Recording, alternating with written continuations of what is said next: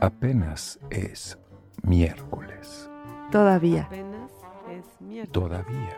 Apenas todavía, Toda miércoles. Día. vía, Apenas Día. miércoles. Día. vía.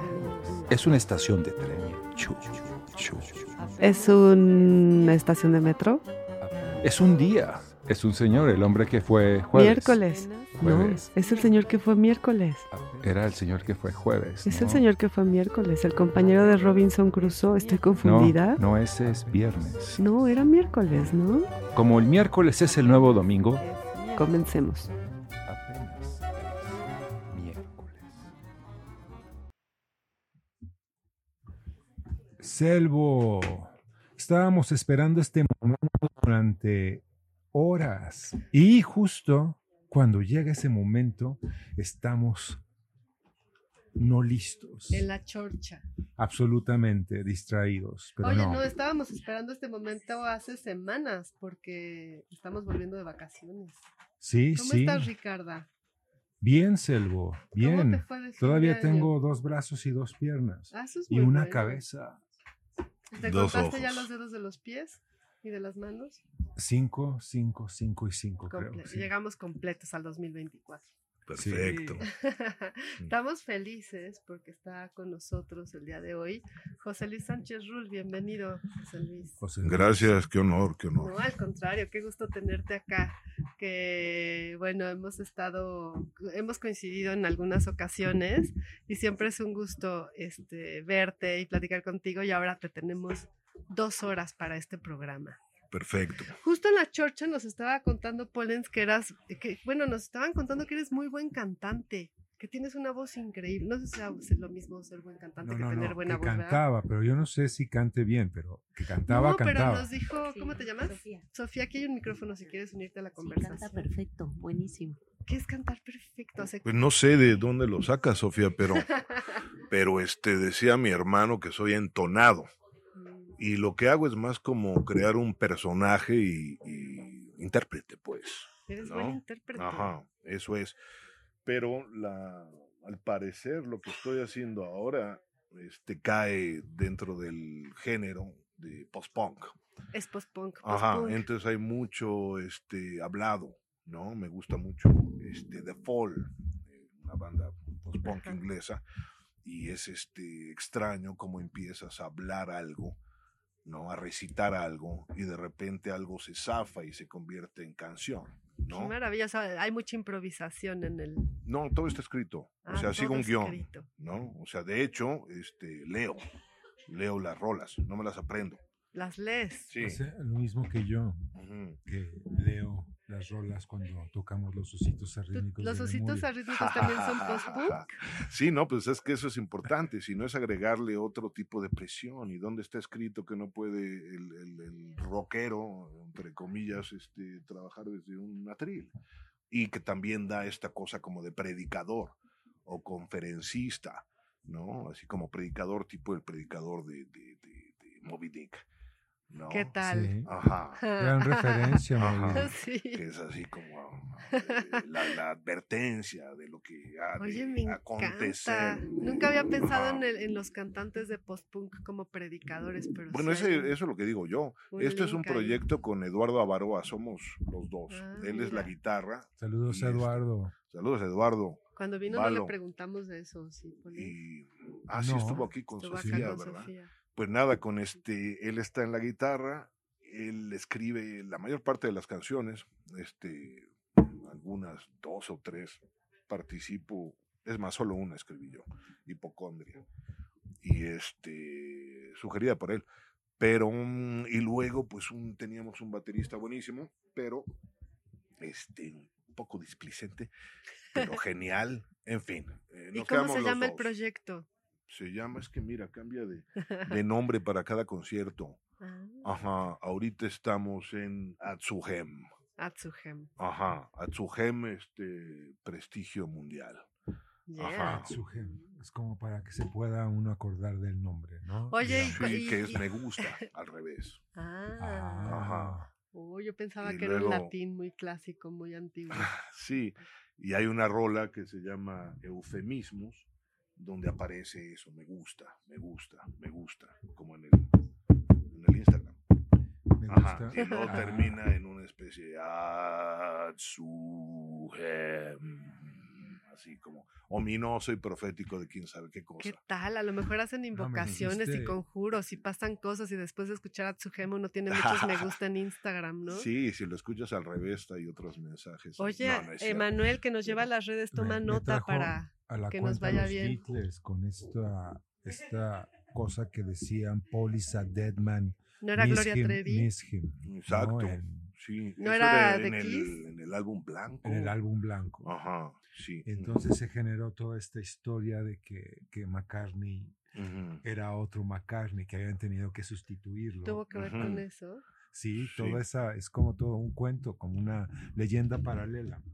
No es como hay un mundo con dos Paul McCartneys, como hay dos mundos, uno en el que sí llegamos a la luna y otro en el que todavía está por verse si llegamos a la luna. Estos digamos. metaversos, líneas del tiempo. Claramente, sí, con el asunto de la morsa también, ¿no? De The Sí. Walrus was Paul, ¿no?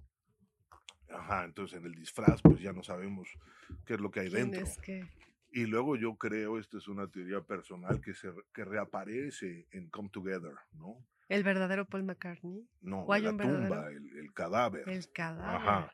Y es como ¿Se encarna o? espantado frente a este esquelético y, y grotesco personaje de pelo largo, ¿no? En, Pero en sale que un onda, onda zombie. avanzado estado Así de ya, putrefacción. putrefacción. Ajá, sí. ¿Qué tal? Sí, yo creo que el coco de, de Lennon, este McCartney, se entiende de otra manera porque pues, McCartney es bonito de cara y así, pero sí, creo que ese era el, el- el tirano de la banda. McCartney era el tirano de la banda, de hecho, sí. Pero el muerto. No, el, el vivo, uno pues, el otro. El pero la mitología No. esta de, de Paul is a dead man, miss him, miss him, es este, tiene, tiene una cosa interesante, más allá de esta fanaticada, ¿no? Que también la Sí. portada del Sgt. Peppers, pues es una tumba, y luego si le pones un espejito al, a la este, tarola, este, sale una... ¿En qué sale? Yo no sé nada de eso, La Dios edad mío. donde, en la que murió Paul McCartney, que es 21 if. O sea, si estuviera vivo. Todos esos son eh, cuestiones de, de- Muchos- de- de gente este- medio mensa que necesita abastecer su repertorio de los Beatles y, y no es infinito. Entonces empieza a buscarle por ahí. Pero hay otra lectura, otra narrativa bastante más interesante desde dentro de la banda que me la imagino. ¿Cuál es? Ya como- estamos así como en la bitlemanía de, pero en la teoría de la conspiración, pero con un sabio que le gusta además el mundo zombie. Pues sí me gusta, claro que sí. Ahora, ahora está un poco pasando de moda, pero cuando empezó The Walking Dead, la serie, Ajá. el zombie era como la alegoría. de Todavía nuestros s- nunca tiempos. va a estar mal el zombie, ¿no? Sí, pero ya no me siempre- parece. Lo, lo que pasa es que sí trabajé con conscientemente con zombies. Sí, como no, yo En tenía este- guardada esa pregunta, pero pues ahorita la Ah, hacemos. Porque mm, Entonces, este, era, eh, ahora siento que no se entiende tanto el, el- esta eh, feroz irascibilidad. Bueno, no sé si se aplica irascible a un, a un zombie, ¿no, verdad? No, sé, cuéntanos yo tú más de los más como, que como no la postinercia, Sí están- como la... Tienen sed de hambre, tienen sed de como- sangre, tienen sed de algo, ¿no? Bueno, sí, ¿Tú has no, queremos estos- hacer historiografía, ¿Tú has decir estas... el retorno de este, los muertos tiene que ver con los problemas raciales en los Estados Unidos, entre ah, unos bueno, y otros. Y en, e- y en esos términos, esta, esto es, no, eh, esta película no deja de ser una alegoría de aquellos que no son como nosotros, que están viniendo a comernos nuestro cerebro o a tomar nuestro lugar. ¿no? En- bueno, en términos... Está padre eso de comer nuestro cerebro. Pero sí, sí, en el, el crepúsculo de los muertos se escribe al zombie como un este, instinto puro. Ajá. Ok. Ajá. Es este, como, es ¿Cuál como el deseo, El de deseo de, de Deleuze y. Guattari, ¿no? El, el deseo es como este, esta, este querer de todos modos seguir adelante, ¿no? Como, como el deseo que tiene la cerveza de tirarse o de ser bebida, como que todo tiene de una manera una potencia. ándale, sí, y sí, sí. bueno, ya esta gente ya no habla de potencia, sino habla de deseo, como de todo tiende como a ¿no? Las piedras en el cielo se mueven, los soles se consumen, todo hace algo de un modo u otro. Por ahí va. Y ahora creo que no era instinto puro, eso suena eh, contradictorio. Pero- por pero-. Era instinto motorizado. Ok, sí. Ajá, ajá. Seguimos en lo filosófico. eh. Sí. El último motor en lugar del primer motor. Y en cuanto a la cosa era más, no, no lo veo tanto como este racismo, sino una representación de nosotros mismos, que es lo que dice este Romero, ¿no? Los George muertos Romero, los- sí. Los muertos vivientes somos nosotros. Y dices, claro, Claro. claro que sí. Y este, entonces sí, fan de, de- de ese- hasta la fecha eh, vuelvo a ver la serie de Walking Dead. ¿Y viste la Ujú. otra, la última, la de The Last of Us, donde los zombies son hongos?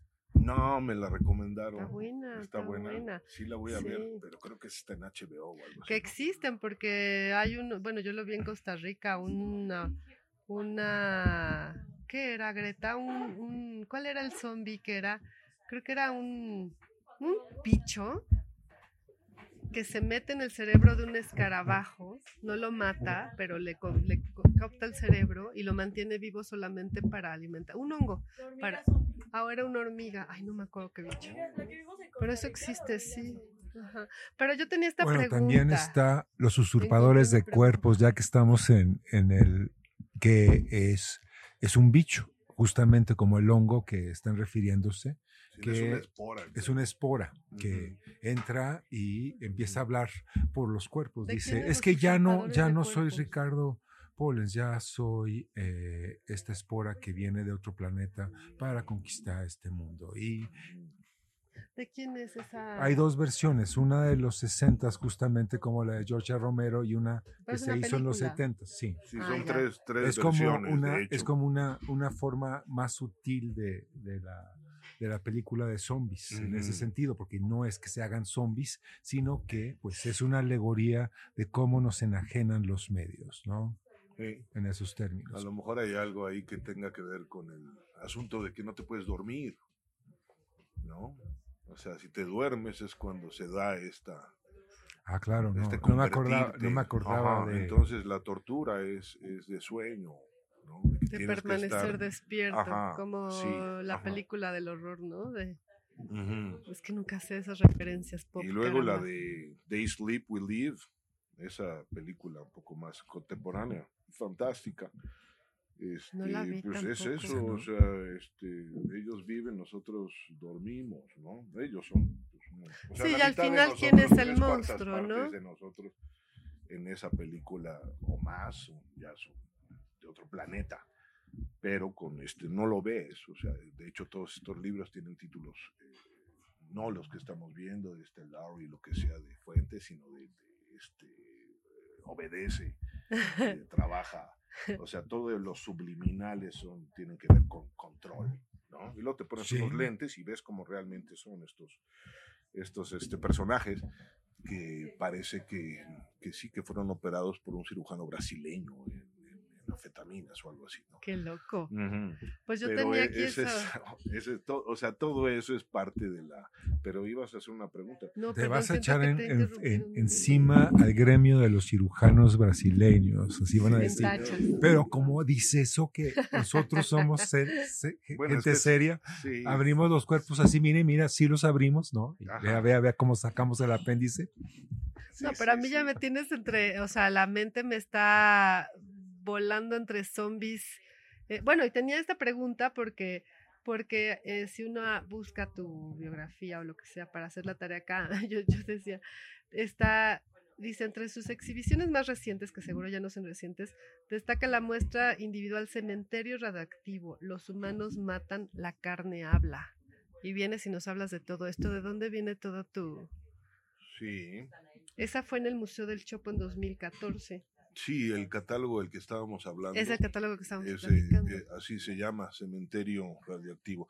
Pues pasa, eh, sí, que, que decía los, los, este, Los humanos, hablan. los humanos matan, la carne habla. Ajá. Ajá. Sí. Los humanos matan la carne. habla. Sí, no, no ten- tenía, no tenía idea de cómo ponerle a este a la, exo- a la exhibición. Entonces le, le hablé a mi amigo Mariano Villalobos Y dije, invéntame unos títulos, ¿no? Él los inventó. Ajá, entonces me mandaba entregas, decía, y entregas de títulos. Y cuando llegó a ese, pues me encantó, ¿no? Y me encantó por eso, porque la cosa de la radioactividad, en efecto, tiene que ver con una especie de juicio universal donde Dios brilla por su ausencia y lo, lo que revive a los, este, a, a los este, muertos no es tanto una cuestión destinal si hacia la gloria o al infierno, sino radioactividad, una especie de, de- de cosa radioactiva. que Más es- simple. Había que, pues, radioactividad. eso son la- esa es la, la, la- la, Es este, ¿cómo se llama? La, ¿no? no, eh, no, no, el Frankenstein es otra cosa. Es. No, esto es en Los Muertos Vivientes de Romero, es, es eso.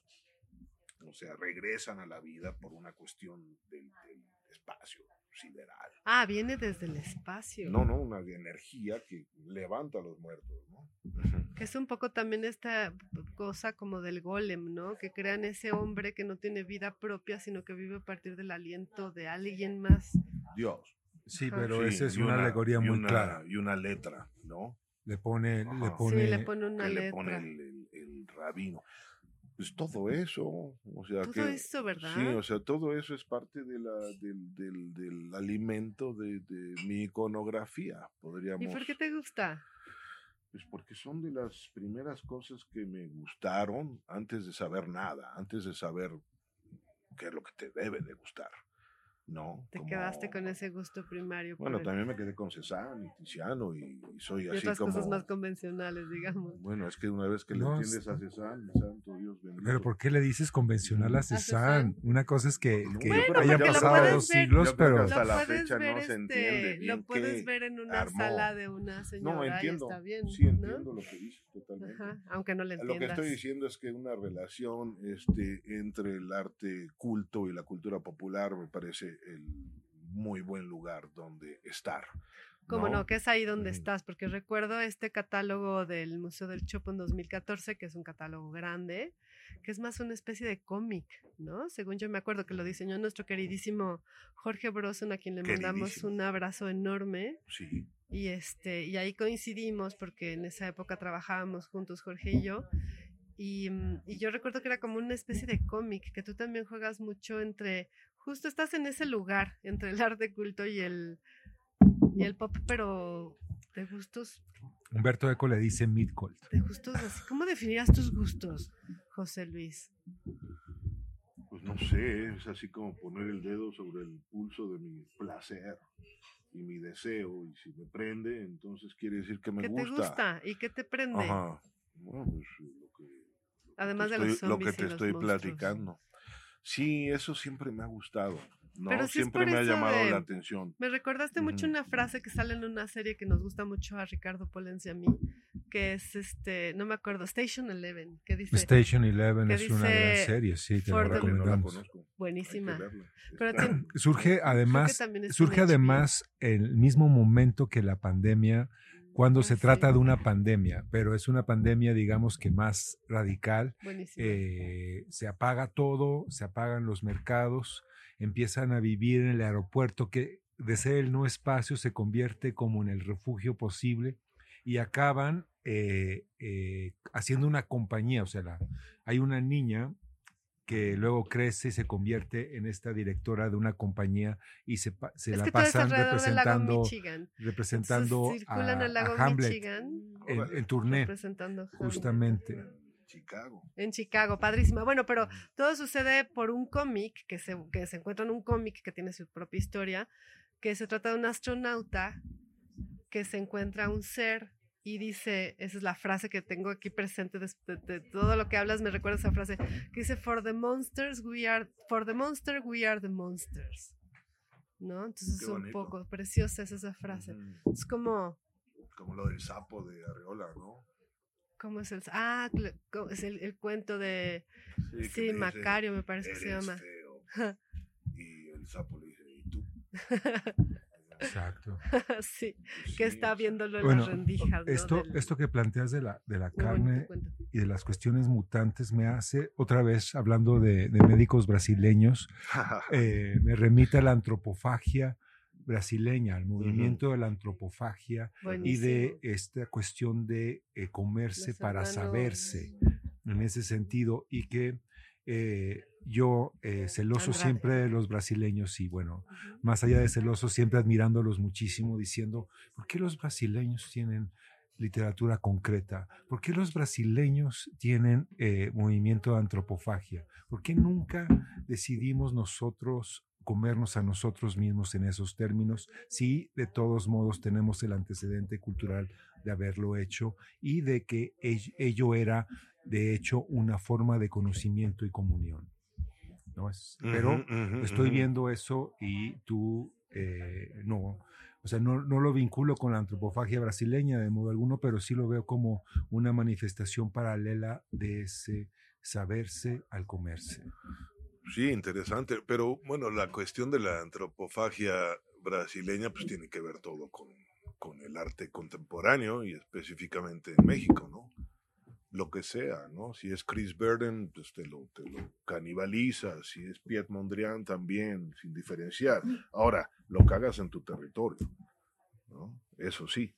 Entonces ese, ese como, creo que esa es una, una, lo- forma de hablar de que me gustan los monstruos y los fucking, este, ¿cómo se dice? Zombies y todo eso, pero no es tanto una, una, una cuestión infantil, porque esa parte ya la, o adolescente, porque ya la pasé desafortunadamente, ¿no? Que Y sigue. Y lo viviste adolescente y sigue. Y en, Sí, bueno, en y, otros y de términos. niño, ¿no? Esos siguen siendo mis modelos. Creo que te enseñé uno de esos monstruos, pero y, y regresa ese grado de excitación que produce en un niño, este, Es Tommy, Tommy Jerry. ¿verdad? Sí, no es orgásmico, Sí, ¿no? O sea, Tommy Jerry Freud. es sexo para bebés, ¿no? o con un poquito más de edad, ¿no? De- Claro. Y este y, lo que- y la Nunca cosa lo de- había visto yo así, pero sí. no, Ya pues lo cada dijo vez que le no me da acuerdo un en no sé trancazote este Jerry a Tom en la pata y sale la lengua dando vueltas y se enreda y desenreda, era como... "Ah", Y los gritos, era como, yes, esto es, ¿no? Me acuerdo dando marometas, me acuerdo de mí mismo dando, este, ya sabes, marometas en la alfombra De mientras ve- emoción, claro. sí, de emoción. unas emociones Ya más adelante fue... corporales de todo tipo, orgásmicas, sí, eróticas, Y además ¿no? preciosas. sensuales. No, o sea, precioso el dibujo. sí. O sea, es así como increíble que eso sucediera, ¿no? Qué De- bueno que en- Freud en- nos en dijo la- todo lo que nos dijo para no asustarnos de estas cosas, ¿no? Porque hay gente que se asusta, que dice, bueno, mi hijo de cinco años, ¿cómo va a tener un orgasmo mientras ve Tommy Jerry? Bueno, sí, sí. Ah, mira qué rico. ¿Quieres Sí, una copa sí, de vino? mejor. Sí, Sí, este, ¿cómo se llama? Gracias. para- para Gracias. Este, entonces la, parte de la, la, No, la cuestión antropofágica la veo por ahí, ¿no? En cuanto a sin complejos, mismo, agarra de todos lados lo que te interese, lo que, lo que sientes que no tienes cerca, ¿no? O en tu terruño y luego.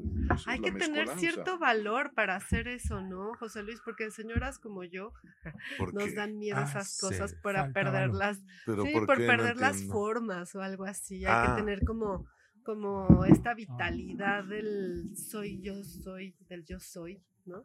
Ok. Para hacer, Gracias. decidir, voltear a ver. Es comida para gatos. Pajaritos, pajaritos. Se ve muy rico. Este, sí, sí, bueno, pues eso es lo que decía Ezra Pound, el arte empieza donde el aburrimiento acaba. Y las formas este, que repetimos una y otra vez, pues tienden al aburrimiento. No, y me encanta Ujú. que lo, que lo escucharte, porque yo lo vi, pero escucharte es otra cosa, porque sí realmente podemos ver cómo se te ilumina la cara, se te abren los ojos o se te cierra la entre... Ok. No, es muy emocionante escucharte, porque además, este, muchas veces el arte, aquí hemos tenido casi, yo creo que 60 personas ya más, y muchas veces el arte puede ser muy intelectual, muy, muy introspectivo, muy sutil, ¿no? Y escuchar así como, escuchar como este, ahora entiendo el, el- los títulos, no, no es necesario entenderlo porque si realmente tu obra no es de esas que necesitan explicaciones, pero escucharte complementa perfecto, o sea, puedo ver lo que es sí, salud, qué buena, qué padre escucharte, ¿eh? Eh, eh, Una persona valiente. Salud, salud, duda, salud. O bueno, sin problemas, ¿no? De decir lo que Sí, de darle rienda, o sea, me imagino un niño viendo Tommy Jerry dando vueltas en la alfombra del orgasmo sensual, del golpazo sexual que percibió al ver la lengua dar vueltas, y un papá diciendo, estate quieto, sentado, no te pongas así, José Luis. Bueno, les Este- encantaba, yo creo, a mis papás. Pero en cambio sí tenías Sí. ya te imagino de niño, debe ser una locura. La verdad que sí. Sí, siempre andaba cortado y cocido y así. Ajá. si ya eras este cliente Sí. del, del doctor, llegó el niño José Luis otra vez Sí. con un, un descalabro. Era revoltoso, sí, revoltoso y no me gustaba la escuela y todo ese tipo de cosas, pero sí, me acuerdo, insisto, en esa, en esa este, relación con la imagen en la televisión. Y que lo era muy bonito cuando, eh, cuando se salían de la televisión, como Gumby, ¿se acuerda? Gumby, este sí, sí, el verde, el verde con su caballito Pocky, Ah, sí. este, que son como de, de- Como de goma. de, goma, ajá. Y bueno, se salía en el sentido de que estaba el muñeco, lo podías comprar y era la misma cosa. Y lo O te tenías lo podían lado. comprar, claro. Entonces era como. Y dentro de la serie, lo que hacía Gombi era muy, muy como para este lugar, era moverse de un libro a otro. Entonces. Yo nunca eh, vi eh, Gumby. pues ¿Qué, era, qué veías en la de- tele? ¿Por qué veías Parece que veía Gumby? Canal 11, pero bueno. No, yo creo que tenía antena parabólica o algo así. No, no estaba en la tele, porque no, no había ahí ni, ni antena parabólica ni nada. Pero este, está en la tele. Y en en fin, en este, esta cosa de relación, es interesante eso, porque el, el, el- el Gumby este se pasaba de un libro a otro para este, eh, continuar la narrativa de su aventura y, y de alguna forma este, pasar de piratas a vaqueros y a tiempos medievales. Ay, voy a ver Gumby. Está increíble. Y luego, eso es, este Raymond Pettibon toma como casi como un, un, un, este, un avatar a veces el, el, el Gumby, porque es lo que él hace, meterse y salirse de los libros, algo que también hago yo, ¿no? Mm. Para, este, no sé, como eh, revitalizar la imagen o el arte o la pintura, este, acudiendo a la literatura, pero de una manera, este, no cortesana. ¿No? O sea, de plano entrar y salir y tomar, O arrancar sea, no las le páginas que a quiera. nadie. No, no, no, No. Entonces, otra vez Ni regresando a los, a los brasileños, estos salvajes, ¿no? Que no sé en sí, qué anden ahora, ¿no? Pero en su momento, pues sí, hombre. Elio y Tichica y así, es increíble, muy raro, muy raro. Sí, Ujú. sí. no. Pero este, entonces va por ahí esta cosa de mezclar y que los zombies y esto, y que las caricaturas y este, ciertas imágenes, incluso pornográficas, tengan como una, un, un interior, ¿no? Eso es, el, o sea, el, el- el lado espiritual, ¿no? De la Ay, pornografía, ¿Cómo es por el lado ejemplo. espiritual de la pornografía? No, nomás decir que existe, ¿no? O sea, que las imágenes planas distan mucho de ser planas, por, de- por ponerlo así. Claro, porque provocan todo este, pues esta excitación. Por un lado, pu- ah, ok, o sea, por un lado, porque si, si presuponemos que son vacías, sí pueden ser este, llenadas por lo que trae uno, ¿ves? O se sea, ¿qué le, vas a. ¿qué le vas a compartir de ti a Ana Karenina? Pues nada, o a Lord Jim, pero a Pedro Picapiedra sí, ¿no? O sea, no es el Ah, mismo Pedro Picapiedra para, para todo mundo. Qué interesante. O Si sea, hay obras yo- que se permiten completarse. Homero Simpson, eh, a- a Claro. veces, eh, no sé, la- podría haberlo visto como un tío, como un padre, o lo veo como verme al espejo, tipo de cosa, ¿no? Entonces ese, ese vacío es, es como un perfecto receptáculo para lo que uno trae dentro, pero tiene miedo de expresar. De hecho, Goethe decía que, hablando de la apropiación, que la apropiación era imbuir de espíritu al monstruo idiota. Que es lo mismo que el golem este o que el zombie o que el... Pues Bueno, por ahí, menos, bueno, no, el, el- el Zombie se mantiene es aparte, otra cosa. es así como la parte más estúpida y cruel y, y vulnerable y, y patética del ser humano, ¿no? Sí, ah, porque Ajá. son nada más como borregos, ovejas. Pues sí, Bueno, es para qué nos quieren tienen más- matar si ya estamos muertos, dice uno de los zombies en una de las este, últimas películas. Sí hay esta que me platicas ahora, eh, esta versión con, Ah, sí, la de con el honguito y eso. Es bellísima, Sí, los la quiero son ver, me, dic- me dicen que es muy buena, pero no tengo HBO. Sí, está buena. Mm. Luego te comparto mi cuenta nomás para que la veas. Bueno, Órale. sí, para que veas esa y de The Last of Us, que también te va a gustar, está buena. Ajá. Sí. Entonces es vasto el tema, pero, pero es para regresar al arte, Digo, porque de hecho eh, el cómic, o sea, es, es otra lectura, es casi una lectura de, de la historia del arte que salta a París.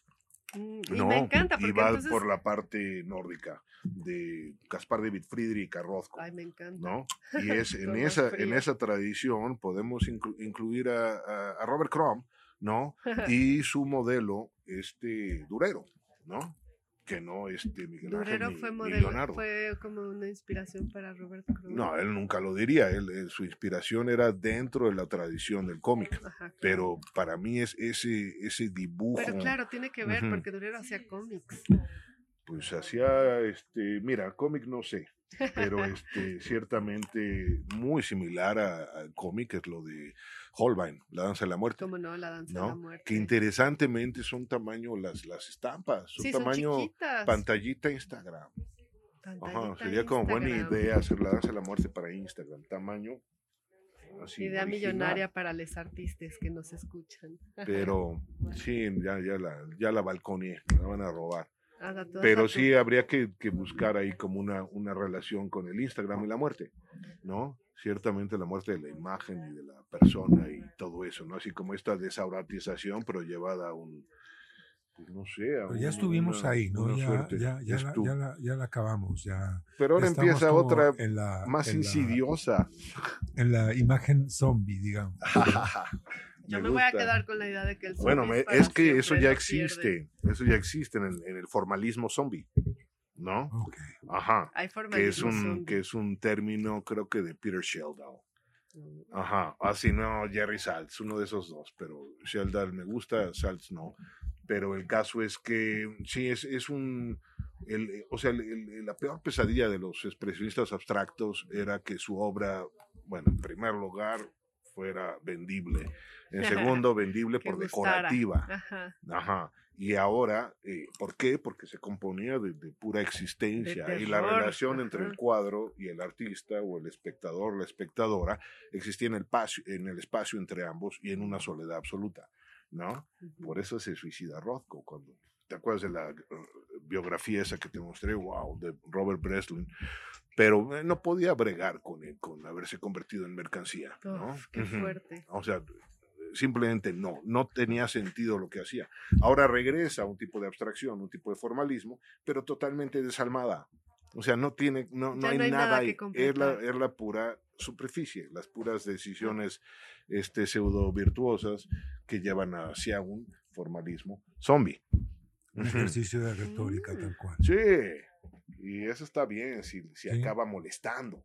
Pero esto es para que no haga ningún ruido, para que se esté calladito. Que el luz- arte, luzca ¿no? y se vea y no. Sí, o sea, No nada. cause o sea, problemas. ajá, que es justo lo que... a lo Claro, me es que. Rothko causaba problemas. La gente se escandalizaba viendo eso. ¿Por qué esas masas de colores? Bueno, hasta la fecha, ¿no? Que unos manchones, híjoles, así como, cállate.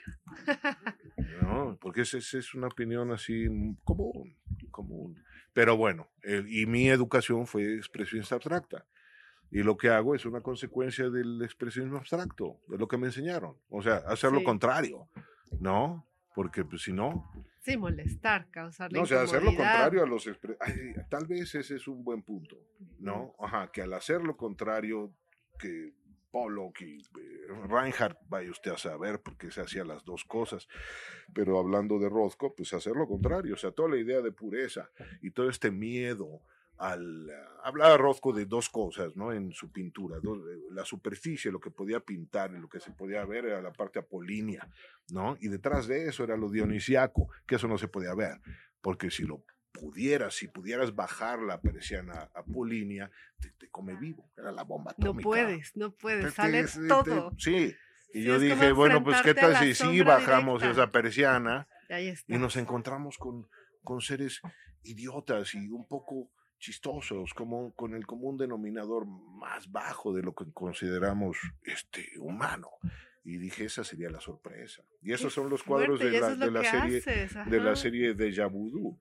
O sea, ¿qué tal si, si ese, si, si lo que está detrás del, del cómo se llama, de esa, de esa es superficie gran apolínea, nombre, el eh, eh, esa fue la primera expo por acá. Entonces eso, este, eh, pues nada, pero ah, un poco lo que hago eh, como maestro y no sé, lo de la cantada y lo que estoy Ujú. haciendo ahorita, es como ir en contra al silencio de, de- de alrededor de la obra en el expresionismo abstracto. ¿No? Una crítica era cigarrito y hacerle así, hacerle así. No se decía nada, era como de mal gusto abrir la boca.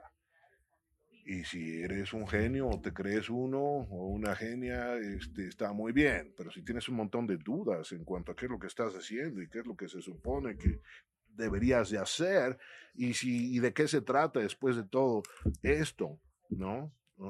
Que tienes enfrente. No, pues sí, es buena idea hablar, ¿no? Y hablar a muerte hasta que le atines a algo, ¿no? Es increíble porque después de escucharte, cambia totalmente la lectura que yo tenía de tu obra, que era, mm. que bueno, yo siempre, este, ahora con estas conversaciones que hemos tenido a partir de este programa, como que divido a los artistas un poco en los que tocan el más allá y los que trabajan solo en el acá.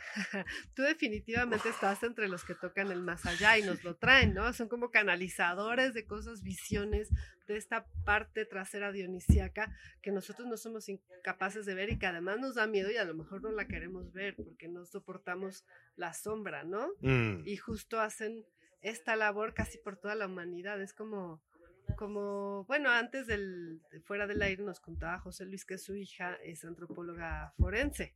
Yo digo, social, social, que se dedica a la búsqueda de pues es que sí tiene lo de los huesos, pero son huesos de, sí, de, migrantes, Te platicaba No More Deaths, se llama su... Entonces es una labor que no es fácil. Fíjate qué bonita. Y que es muy difícil y que requiere de un espíritu muy valiente, como que pueda, ¿no?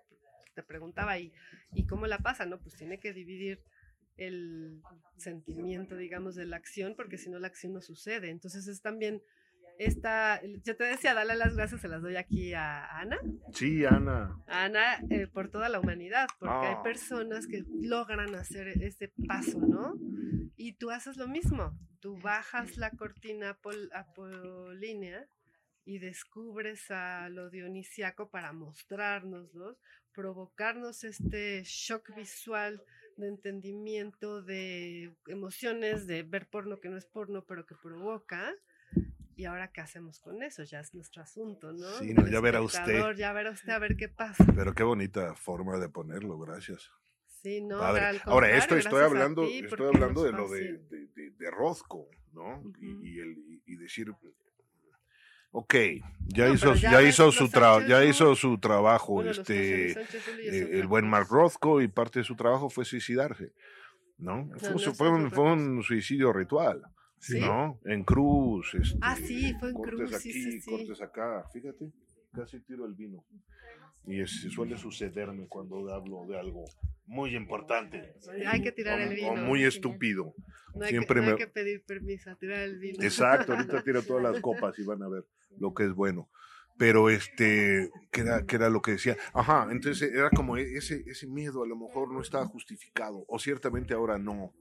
No, pero en el momento, o sea, Rothko, el, suicidio de Rothko no fue como el de Van Gogh ni como el de Kurt Cobain, fue simbólico, ¿no? fue la consumación de la, de la modernidad, si quieres, que es como me gusta verlo, o sea, alguien necesitaba sacrificarse, por más cursi que pueda parecer, y además que muy cursi no fue, porque está en pues calzones y calcetines y camiseta, debe haber sido una imagen terrible.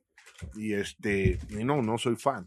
Pero entonces eh, ese, ese, miedo a lo a, dionisiaco, ahorita le ponemos que yo lo veo como, pues está describiendo la bomba atómica, ¿no? O sea, lo que pasa es cuando se te derrite la retina, ¿no? Cuando estás viendo. Entonces esa, esa decía, es que eso no se puede ver. Entonces yo puedo pintar lo que se puede ver, lo que no se puede ver, no lo puedo, no, no se puede ver. Y yo digo, pues qué tal si sí si sí se puede ver lo que no se puede ver y vamos a sacar a todos esos este, eh, eh, individuos masturbándose debajo del piso a, conocer al, respetable. Y, ya sabes, estoy pensando en Vita Conchi, su, su, pie, su este, pieza performance, acción, semillero, ¿no? Entonces era de masturbarse bajo el piso. Que ahí lo, lo este, pues, es una pieza increíble.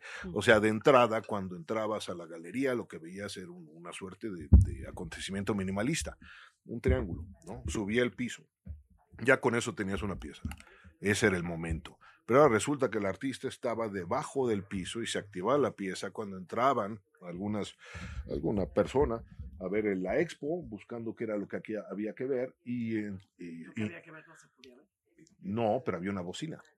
Ah, Entonces escuchabas. podías escuchar a Conchi. "Oh, I see you walking El over, splotch, over splotch. me, and I, I, I imagine you wearing a shirt, uh, with blouse, transparent. I can see your Diablos. nipples. No, pues estaba, era su voz, o sea, es que así lo imita. Lo conocí Ajá. increíble y gran influencia, ¿no? Bueno, debajo, ¿no? Ajá, entonces, eh, entonces en ese momento, cuando este, cuando Qué vino a México fuerte. habló, habló del, del, del, eh, de que en ese momento eran los hippies y que no sé por qué, él decía no sé por qué se considera radical esa pieza mía, este, cuando estaban haciendo el amor en los parques y en las Claro. calles y yo sí, eso está súper cool, ¿no? Lo que no está cool es masturbarse, masturbarse bajo el piso, ¿no? O donde usted quiera, o sea, no está bien visto. ¿No? Entonces eso era lo radical del asunto y era una forma como de enterrar el ojo igual que en el corazón revelador de Edgar Allan Poe. ¿no? ¿Te acuerdas que lo mata? No por otra cosa, sino por el ojo. No tenía problema con el viejito y lo mete debajo de la, lo Sí, entierra no debajo del piso. que lo vieran. Entonces el ojo, y es el ojo de- del que estamos hablando, de Rothko, ¿no? Que no podía este, ver ciertas cosas. O sea, pintar lo que no se puede pintar, lo que no se puede ver, hacer visible lo que eh, por naturaleza, si es el término, es invisible. Se aplica igual a Conchi. O sea, la- a lo mejor eso es lo que realmente se me quedó de toda mi educación este, formalista, el ojo, ¿no? La primacía del ojo. No era mucho hacia, hacia Duchamp, excepto vía este, Jasper Jones, ¿no? Entonces, este, este fundamentalismo antirretiniano, este, contemporáneo, aunque está regresando horriblemente, pero bueno, eso es otro tema, este, no era parte de la, de la o si era parte, ya perdí la, la estructura de lo que estoy de lo que estoy diciendo pero pero regresa una y otra vez. Hoy estaba leyendo un texto que me escribió Eduardo Avaroa precioso texto sobre una serie de grabados los este proverbios del infierno. Ujú, y este ¿De inc- quién son increíble los proverbios del infierno? Eh, pues el- el- es una parte del matrimonio matrimonio del cielo y el infierno de William Blake de Blake. entonces hice una, una serie de grabados que se llama Los Proverbios del Infierno, Ah, de William tus Blake. grabados, sí, ajá. mis grabados. Sí, sí, entonces sí. él hizo un texto y este y hoy lo leí en la mañana y dije, wow, increíble. Pero de, de- de repente avienta un caso súper horrible que sucedió hace años aquí en México de una, uno- una, una secta ahí, no sé, una familia que la mamá le sacó los ojos al, al niño este, porque no estaba rezando, ¿no? Entonces fue una, una noticia bastante impactante y por ahí se va para hablar esta, de, de esta, de- del ojo del- de- y de la religión, ¿no? Y de lo que se puede ver y lo que no se puede ver y la insistencia en mi trabajo de sacarle los ojos a muchos de los personajes. Hay una caperucita roja de un grabado de Doré y, este, y una especie de demiurgo este, que también sus, ojos son, son vacíos. Entonces creo que es así como inevitable, bueno, en mi trabajo ciertamente, y por eso pensando en, en esta minuciosidad que se requiere de se requiere que veas, ¿no? Claro, O sea, de que te metas a ver, porque son muy complejos. Bueno, tú eres un dibujante extraordinario. Entonces Eso está dicen. el dibujo, pero dentro del dibujo hay más dibujo y más cosas y más cosas, y no son cosas que puedas ver de primera vista y te quedas ya con ello, ¿no? Si tienes que escarbar y sentarte, y ahora que te escucho ya quiero volver a ver todo porque siento que no vi nada, Oh, que no, se me pues, qué- pasó todo. Qué buena onda. Pero sí, la, la cosa es el, Rococó Gore, digamos. Sí, mira, ¿te acuerdas el, el otro día lo que te dije es que era neoclasicismo punk? Pero eso. Sí, más muy bien, punk, es muy pero esa más bien es una tautología, porque el neoclasicismo es punk, ¿no? O sea, la misma cosa del punk, o sea, el neoclasicismo y el punk son, tienen la misma relación con la antigüedad, ¿no? Con un pasado, este, pues mu- mucho construido, pero que es mucho... ¿Cómo es- es- conectas es- el neoclasicismo con el punk? A ver cómo Sí, sí, eso ya desarrolla. como, ah, sí, Bueno, pues como el, cosas el- el- distintas. sí, o sea, la onda con el punk, o sea, el, roco- el equivalente al rococó, Me haces Mm. pensar en Malcolm McLaren y digo, bueno, sí, Malcolm McLaren sí es neoclasicista, digamos. Era como, vean, esto es la bestia, vean cómo es que se mueve, yo los financio, yo los, yo los muevo, ¿no? Cuesta tanto la tocada. Que pobre Malcolm. McLaren, pero lo odiaba este John Lydon, Sí. y con razón, pobre hombre, se creía situacionista, que era un proyecto de arte, de arte Sí. y moda, de hecho. Pero bueno, ok, vamos a regresar. O sea, el, el rococó y el, el rock progresivo son más o menos la misma cosa, ¿no? Una suerte de, de, de este... Bueno, sí, en ese Ujú. sí tienes razón. El Ajá. rococó Sí, y, eso sí Y entonces lo- a lo que reaccionaba el, el el punk el era el rock progresivo, progresivo que se, que, que- que- que- y esto Ah, ahí también ok. simpatizo con el punk en el sentido que de repente ya en la música popular, el rock, se estaba entendiendo como un medio para adultos, ¿no? Así sofisticado. Sí, entonces era, pues vamos a regresar al pasado, un pasado igual que, la Grecia y Roma antigua, que era el garage rock de los 60 o de incluso Vamos a la anterior. base, Sí, a la rebeldía. Sí, pura. y, esa, y eso es lo que tomamos nosotros y de ahí nos inspiramos, aunque ese pasado fuera totalmente ajontológico, una invención para soportar un presente insoportable, el sentirte totalmente a disgusto bajo tu propia piel. ¿No? Eso lo vemos en Jacques-Louis David, lo vemos en Sex Pistols. ¿no? La misma cual, cosa. ¿verdad? La Ajá. misma. Ahora, con el rococó punk, eso es bien interesante, porque el rococó sí me parece que es un- una cuestión este, que se parece mucho a la contemporaneidad. El rizo, sí. el rizo, el rizo, el rizo que se continúa, el rizo que se perpetúa. misma- Ajá, ajá. misma Y luego la cosa de, a lo mejor lo más interesante es, es la ahora, que no entonces, es la, el mezclar este, el neoclasismo con el rococó. Y eso lo vemos en el Saturno devorando a sus hijos, ¿no? Que está Sí. pintada esa imagen con una pincelada es suelta, bonita, este, ya sabes, incluso coqueta, ¿sabes? Pero es Saturno Es eh, eh, echándose ahí un, un buen taco. Llegaron con Goya y le dijeron, necesitamos una portada para nuestro disco de death metal. Esa es de las cosas que ves y no puedes ser la misma persona después de verla. Es otro, otro que te, des- te, te descubre Sí, un sí. horror que vives, sientes y que solo falta que alguien te lo muestre, ¿no? Para... No sé para qué, para qué. No lo sé, porque es una como un ensayo sobre la una soledad metafísica, ¿no? El, esta persona que, que Saturno, que se cree Dios, pero cuando se queda solo después de devorar a su prójime, este, ya no sabe si es Ya Dios no- o, es el, no- o es el diablo. Sí, ya no tiene Entonces esa, esa, esa dualidad me interesa mucho. Bueno, No. también Saturno es Dios Cronos, Exacto. entonces es el tiempo que consume a aquellos a los que ha engendrado. En, ese, en esos términos es una metáfora, digamos que más clara tiempo. de, de cómo es que Eso está más el sweet, tiempo te come. Esa, esa lectura de Saturno de Goya está más sweet. O sea, con eso nos podemos ir a dormir y tomar buen- tener bonitos sueños y no estos despertares. Sí, lo- la onda es la actitud con la que te comes el tiempo. O sea, puedes comerte el tiempo como nos estamos bebiendo esta copa de vino, que es muy rico y es muy lentamente y con delicadeza todo eso. O como el Saturno. que no, No, me que la, su actitud es la del, la del psicópata. ¿Y cuál te es gusta el- más? ¿Conviven ambas en ti como persona? No, no, obviamente la del asesino serial. O sea, es como el primer retrato de un asesino serial. De esos que escriben en la pared, alguien, este, por favor, deténgame porque yo no me puedo detener.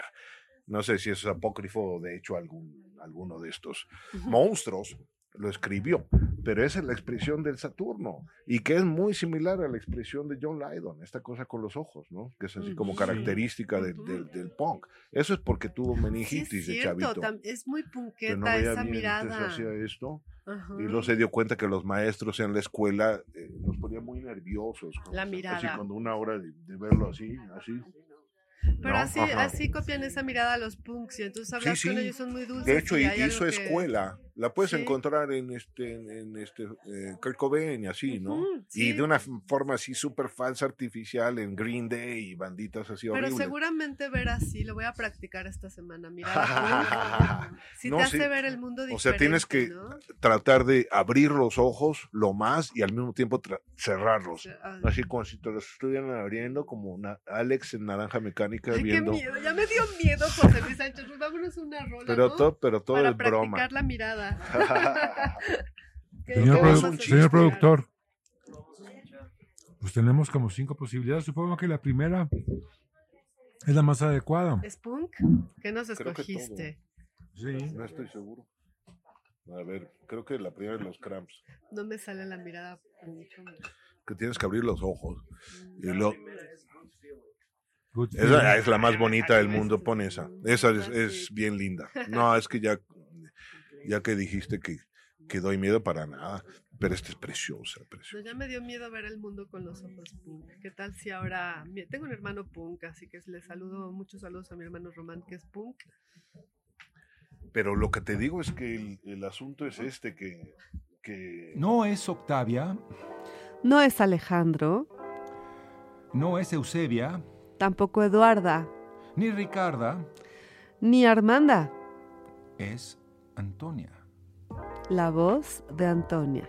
Es Antonia. La voz de Antonia. Esa voz. Oye, ¿por qué Antonia, eh? Porque no es Antonio. No, Polens, es por la librería. Esta es la radio de nuestra librería, Antonia, la oficina del libro. Somos una librería en la colonia Condesa con libros increíbles y extraordinarios de segunda mano, pero muy bien selectos. Muy bien selectos. También tenemos talleres, Y café. eventos, lecturas y sobre todo radio. Estamos en Antonio Sola 67A en la colonia La voz Condesa. de Antonia. La oficina del libro. La voz de Antonia.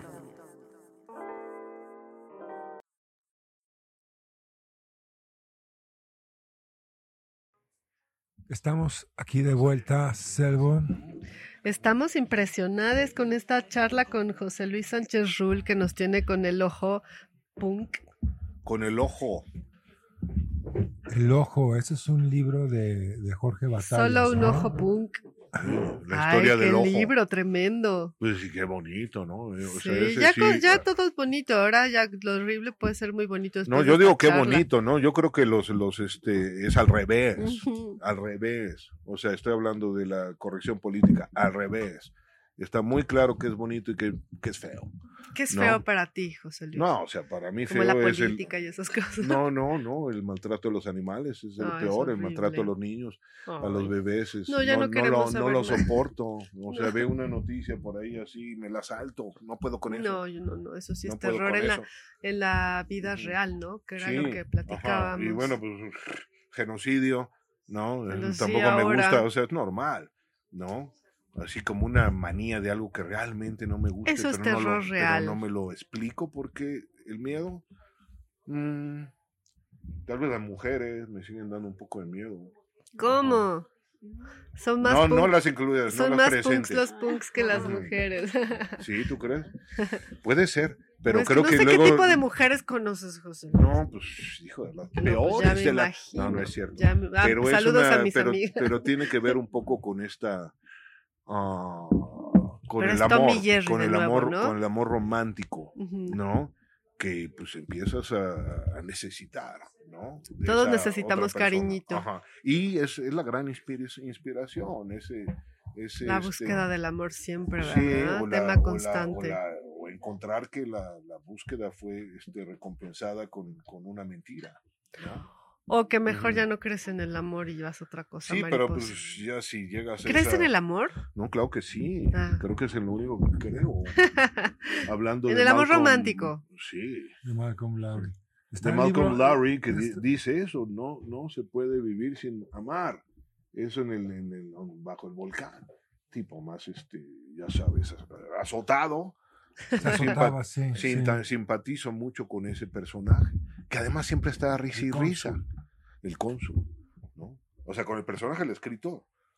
Ah, bueno, que sí, Del es como se desdobla, ¿no? Si nos dicen en, en- en la clase de literatura que Lauri se desdobla y se inventa en el personaje del ¿Como cónsul, escritor ¿no? o cónsul? ¿O los dos? No, es que los dos son borrachos, mismo. esencialmente. Y Sí. entonces el alcoholismo de Malcolm Lowry se vuelve lúcido en el alcoholismo de, de- del cónsul, ¿no? En los términos de aguantar o no aguantar la vida y en qué términos hay que paliarla para seguirla aguantando. Fíjate que sí es cierto, no había pensado que esa novela cae en el, en el grupo de novelas borrachas. Ah, Hay sí, no era el gran trauma de, de Lowry, ¿no? Porque él, él inventó algo, que era apropiarse de todo, ¿no? Ese es el modelo, ¿no? Para mí, bueno, entre tan- tantos. Pero este, y luego, pero pues eso no estaba reglamentado, entonces era pues, plagio, ¿no? Entonces el hombre cuando sale bajo el volcán una, el fin de semana anterior salió The, Long, The Lost Weekend, una novela también sobre un alcohólico. Y este... Ah, no era una película.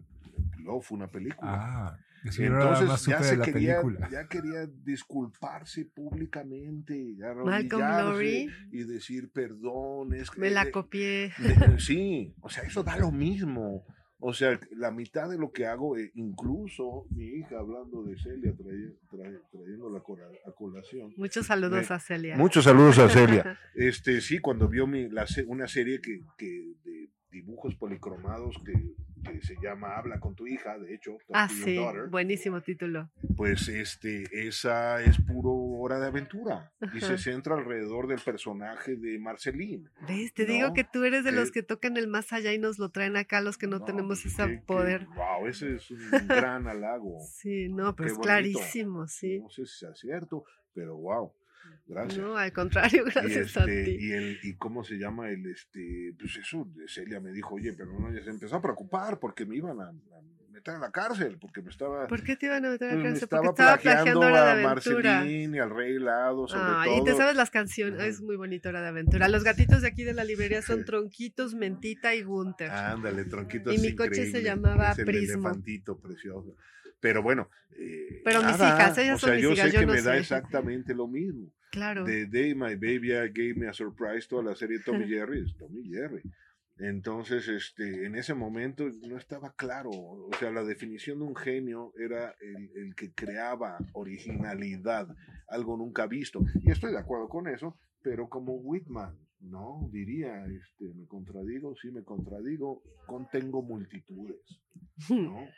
Soy El un espíritu Claro. gringo, tal cual. Ujú. Uy, Bueno, sí, claro. también se Todo el mundo. También se lo saco a él, ¿no? Como, como David como Bowie también dijo eso. Soy Bueno, estoy David parado Bowie- en los hombros de gigante. Bueno, eh, totalmente. aunque él era muy original también. Tú Era también eres original, muy pero Es original. original en, en la mezcla. Claro. En la, en la actitud. David, David Bowie era como el genio de la apropiación. Veía, Sí. agarraba, armaba y, Y eh, se sacaba. Y actualizaba salía algo y otra y nuevo, nuevo, vez, nuevo, sí.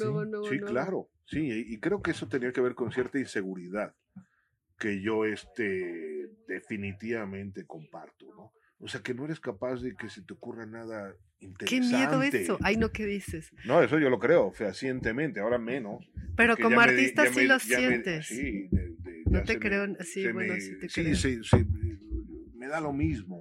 Pero en, en- en un momento este, David Bowie decía que lo que él buscaba no, no, no creía encontrarlo en su barrio, no creía encontrarlo en su país, ¿no? Qué fuerte. De hecho, encontraba esta cosa salvaje en Iggy Pop y Lou Reed. Y por otro lado, la onda ¿no? en el espacio sideral, Claro. con Ziggy Stardust. Claro. Quiero ser de cualquier lado, excepto de aquí. De aquí, de no donde soy de esta. Eso yo lo tengo. ¿No? ¿Sí? Sí, bueno, ahorita se me ocurre. Oye, mi hija, mi mayor que, que está también tocada por los dioses, ella tiende a dividir a las personas entre terrícolas o aliens. Tú serías un alien, ¿no? Yo sería un alguien. Un alien. O más un, no un zombi, no, pero sí más algo. No, mis pobrecitos. pero- Pobrecitos, pero, pero- sí. Pero sí, no son buenas noticias. Además, no, no tienen ningún tipo de hermosura. A lo mejor Ninguno, porque no tienen una- vida, una- no tienen brillo, no tienen nada, Ah, no hay ¿verdad? brillo en los ojos, pero a lo mejor la hermosura, la hermosura del, de qué decadente parece ser todo devenir, ¿no? Mm. Que es una frase de, de Trackle. How decadent seems all becoming, ¿no? A lo mejor eso es, Mm. es algo, un atractivo del zombie, pero sí tiene que gustar. De que son atractivos, son atractivos, porque venden y venden y venden y venden. A la gente nos encanta ver los zombies. Bueno, no sé si me incluya yo, porque yo no vi, este, ¿cómo se llama la serie de zombies clásica? The, The Walking The Dead. Walking Dead. sí. No lo pude ver, no lo pude ver, no pude, me daba miedo. Sí, claro. Fíjate que mi mamá era fan de, de la de The Walking Dead. La voy a intentar ver ahora Sí. después de esta Y le conversación. dije, bueno, pero ¿cómo puedes ver cuando ya es así que le están agarrando la yugular así a mordidas?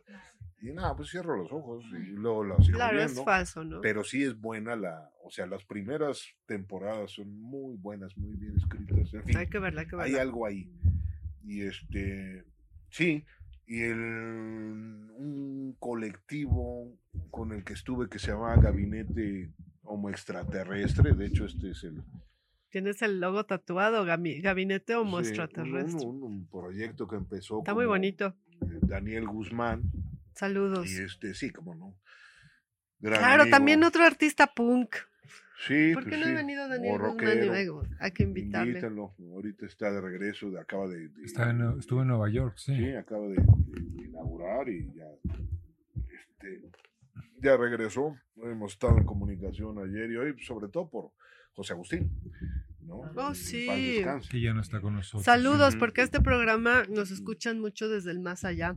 Saludos a José Agustín, esperemos José estés Agustín. teniendo buena vida en la no vida terrestre.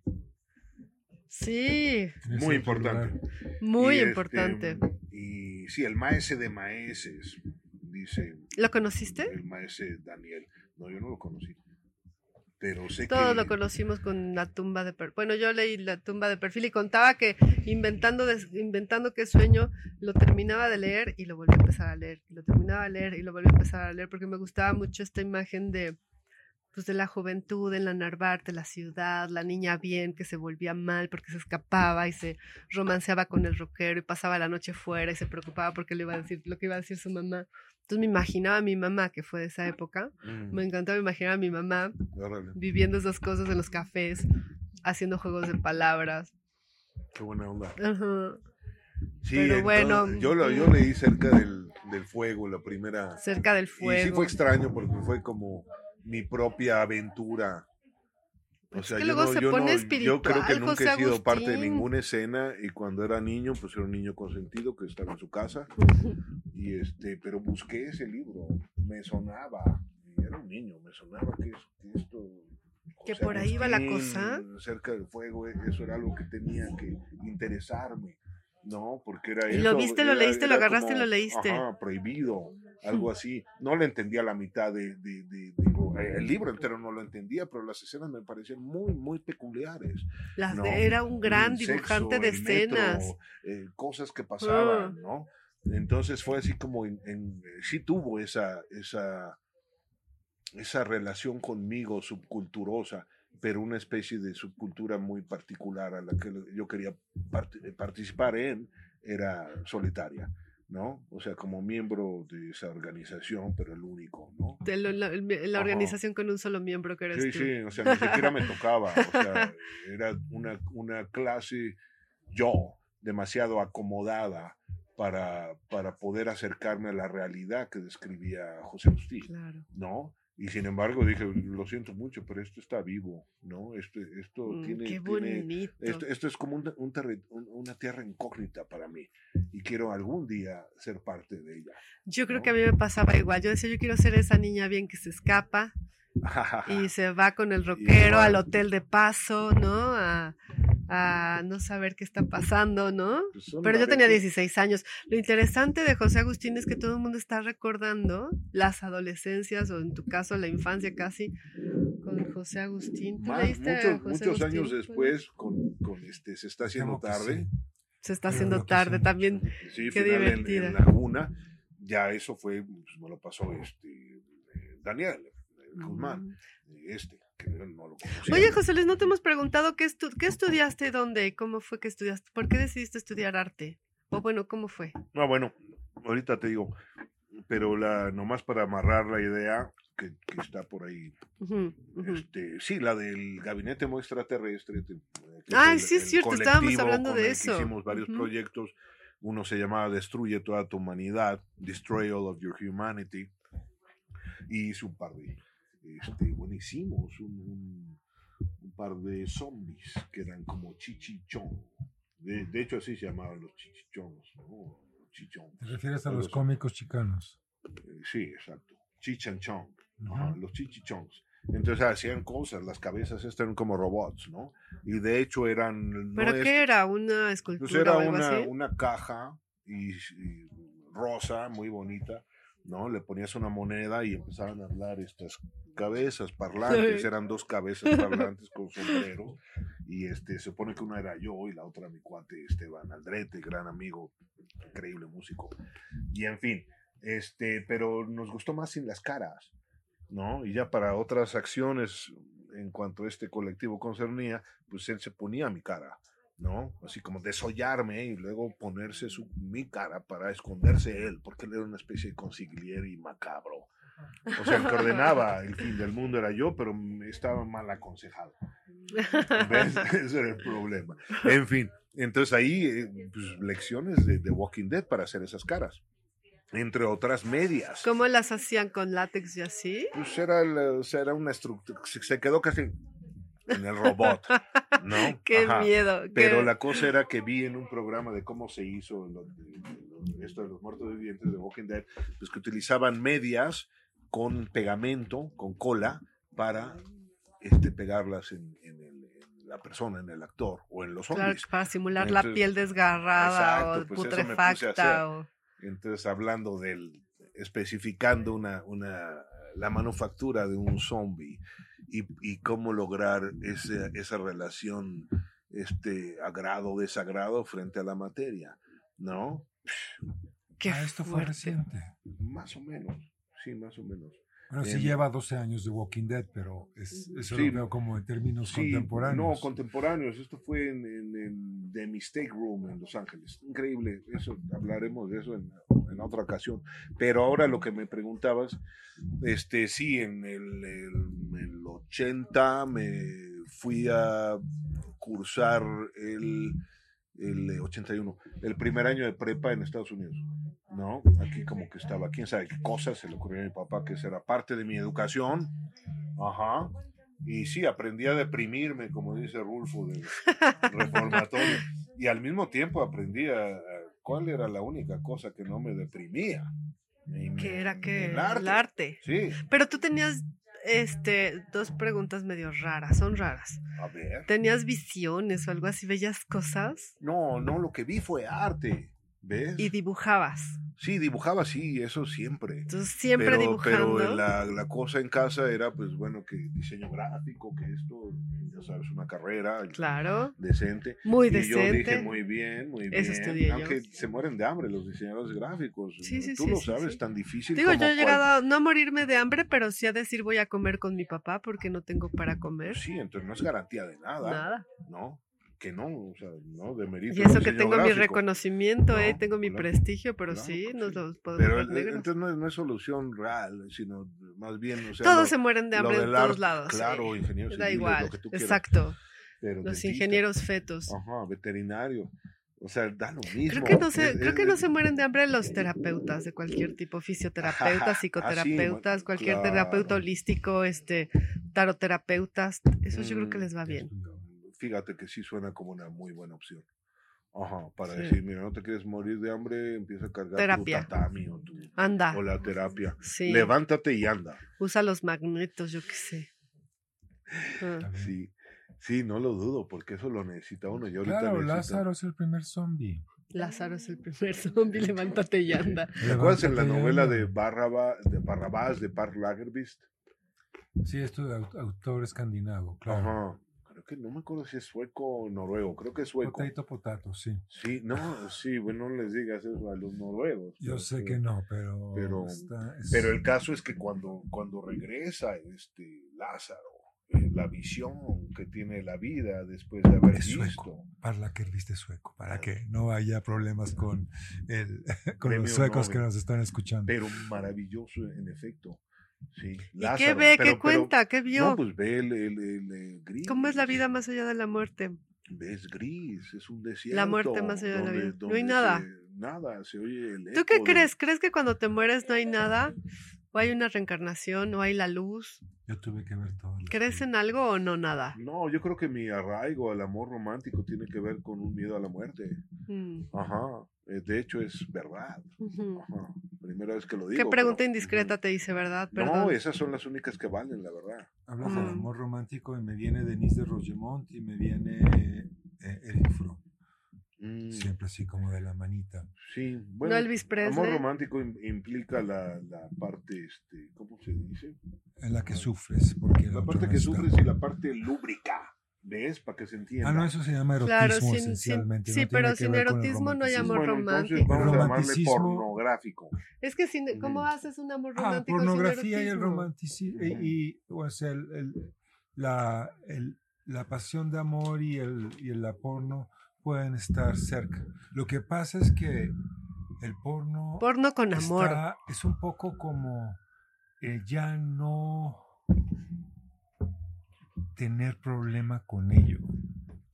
Hay como muchas discusiones sobre, güey, te vas a poner a cuadro y tal, tal, vamos a hacer un cunilingus, vamos a luego hacer esta penetración, tú vas a decir, sí, sí, dame más, dame más. Oye, Polen, se ve Y que has todo estado ahí. se- todo se coreografía y de repente dice, no sabes qué, como que me siento incómoda, vamos a volver a tomarla y, y todo es como tal cual, como un mol, es frío, es calculado, no hay... Sí, pero esa es la técnica, ¿ves? Estás describiendo la técnica de la pornografía. Lo que es interesante es que Verla. este, exista un referente para con la realidad, igual que con el arte. ¿no? Ah, ok. Ujú. O sea, Eso existe que porque hay una, una que la cosa real. Se funcione. complete, sí. Ujú. Sí, tienes O sea, esta idea de que eso este, existe. No sé, el, el- el infierno. Pero sí tiene que aparecer ahí un par de personas, ¿no? Un par de recuerdos, tienen que entremezclarse con Ay, esta qué visión del infierno, que era la ahí coincido totalmente con Lowry, que es lo que quería lograr era producir otra visión del infierno diferente a la medieval, ¿no? Contemporaneizar el infierno. El infierno en la En algún tierra momento ahora. lo dice, a lo mejor en la carta que le escribe a sus editores para, para decirles que, oye, mi novela está chida, qué pacho, miren, de verdad, hay profundidades, ¿no? Les decía. Hay Ajá. estratos. Y aunque, esté, aunque eh, viva en México, esta cosa que sugiere su, su lector, no, no, no, no me voy a dedicar a sacar corazones, ¿no? De mi propia obra. Entonces, sí digo romántico en el sentido de que no son amistades, este, relaciones platónicas, etcétera, ¿no? Ajá, donde no se involucra el deseo y esta ceguera que, que- que trae el, el deseo, ¿no? Esta desesperación, esta ansiedad, esta Saturno Claro, no lo hijos. tengo y lo quiero. Sí, yo lo, lo que veo que está haciendo Saturno ahí es devorándose a sí mismo, pero devorando tanto a su idea de, de la, de- de la dona ideal como a su pene, ¿no? Creo que eso es lo que estaba haciendo, masturbándose hasta que se la arranca y se la mete a la Con boca una ansiedad ah, y ahora, horrorosa. Velo. Ajá. Y además que muy sus hijos, pero ese es el cuerpo de una mujer. Y también es medio fálica la figura. No medio Sí, fálica. No, sí, es que la cosa es que llevan años buscándole el falo a, a ese cuadro, ¿no? Con Ajá. radiografías. Pues si lo tienen en la mano, por el amor de Dios. O sea, Jesus, ¿no? Es, chistoso. Eh, entonces, cuanto la- en cuanto a la cosa de, de la educación, en ese viaje me di cuenta que el mundo era muy aburrido y hasta cruel, pero que tenía la opción, la, la, la oportunidad de eh, acercarme a los museos, eran de, de- de- Smithsonian, ¿no? Increíble. de National Gallery. O sea, estaba cerca de Washington. Sí, era la cosa, Washington. estos gringos son así. Ay, no, es que o sea, si, Washington es si encuentran, o sea, impresionante. nada, si eres... Los gringos son impresionantes. eh, puedes, te conviertes en un homeless, pero si tienes un talentito, te lo explotan.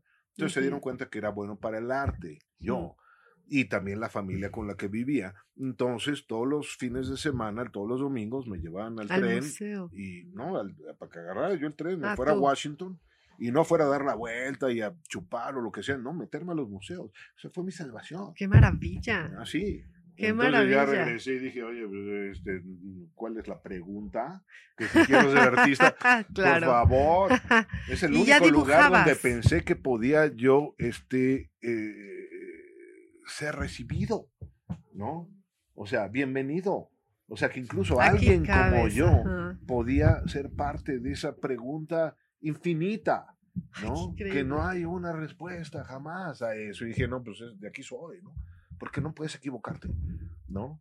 Y sí, si tienes esta pasión y lo que sea, y además que, hombre, parándote frente, viendo un, un Frangélico, un Piero la Francesca, un Degas, el otro el East Wing, este, de- lo- los pistas abstractos, Estela, todo eso me lo memoricé, ¿no?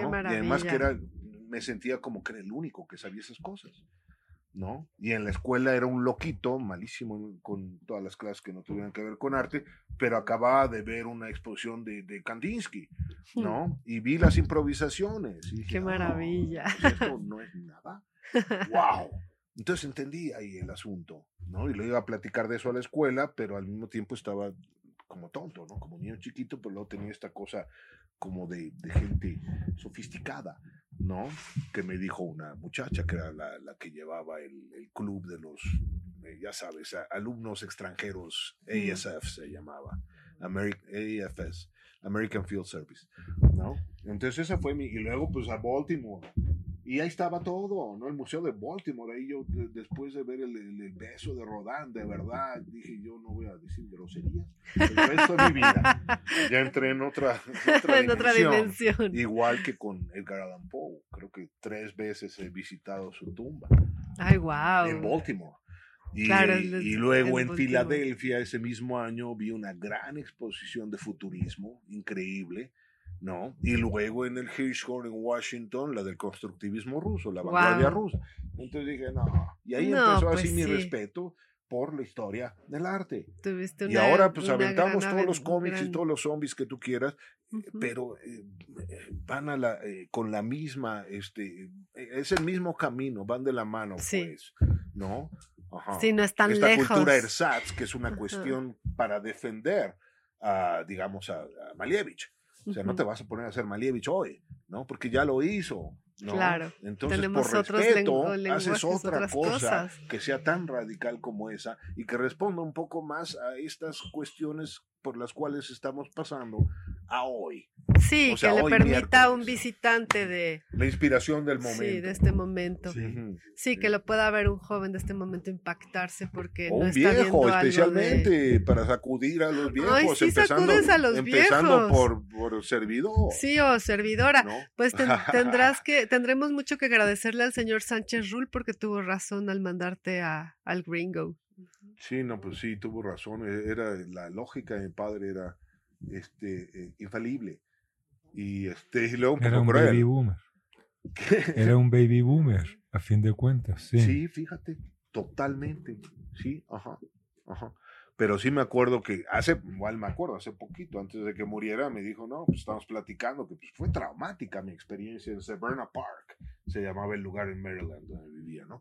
Y me, dijo, pues sí, yo le dije, este amigo, también un exiliado español, este científico allá, eh, bueno, y total, que, que le dijo, bueno, pues este, te cargas de mi hijo por un año. Y, y le dijo a mi papá, este señor, pues sí, pero lo voy a tratar como si fuera mi hijo. Y mi papá dijo, oh, oh. Hoy no.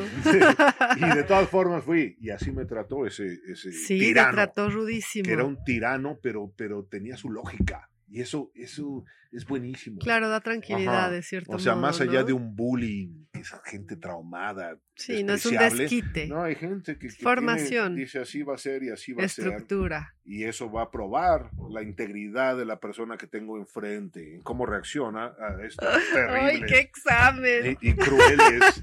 No, no, sí, me hizo llorar y tengo anécdotas, pero eh, todos los domingos te vas al museo. Increíble. ¿Y qué más necesitas en cuanto a arte Increíble. concierne?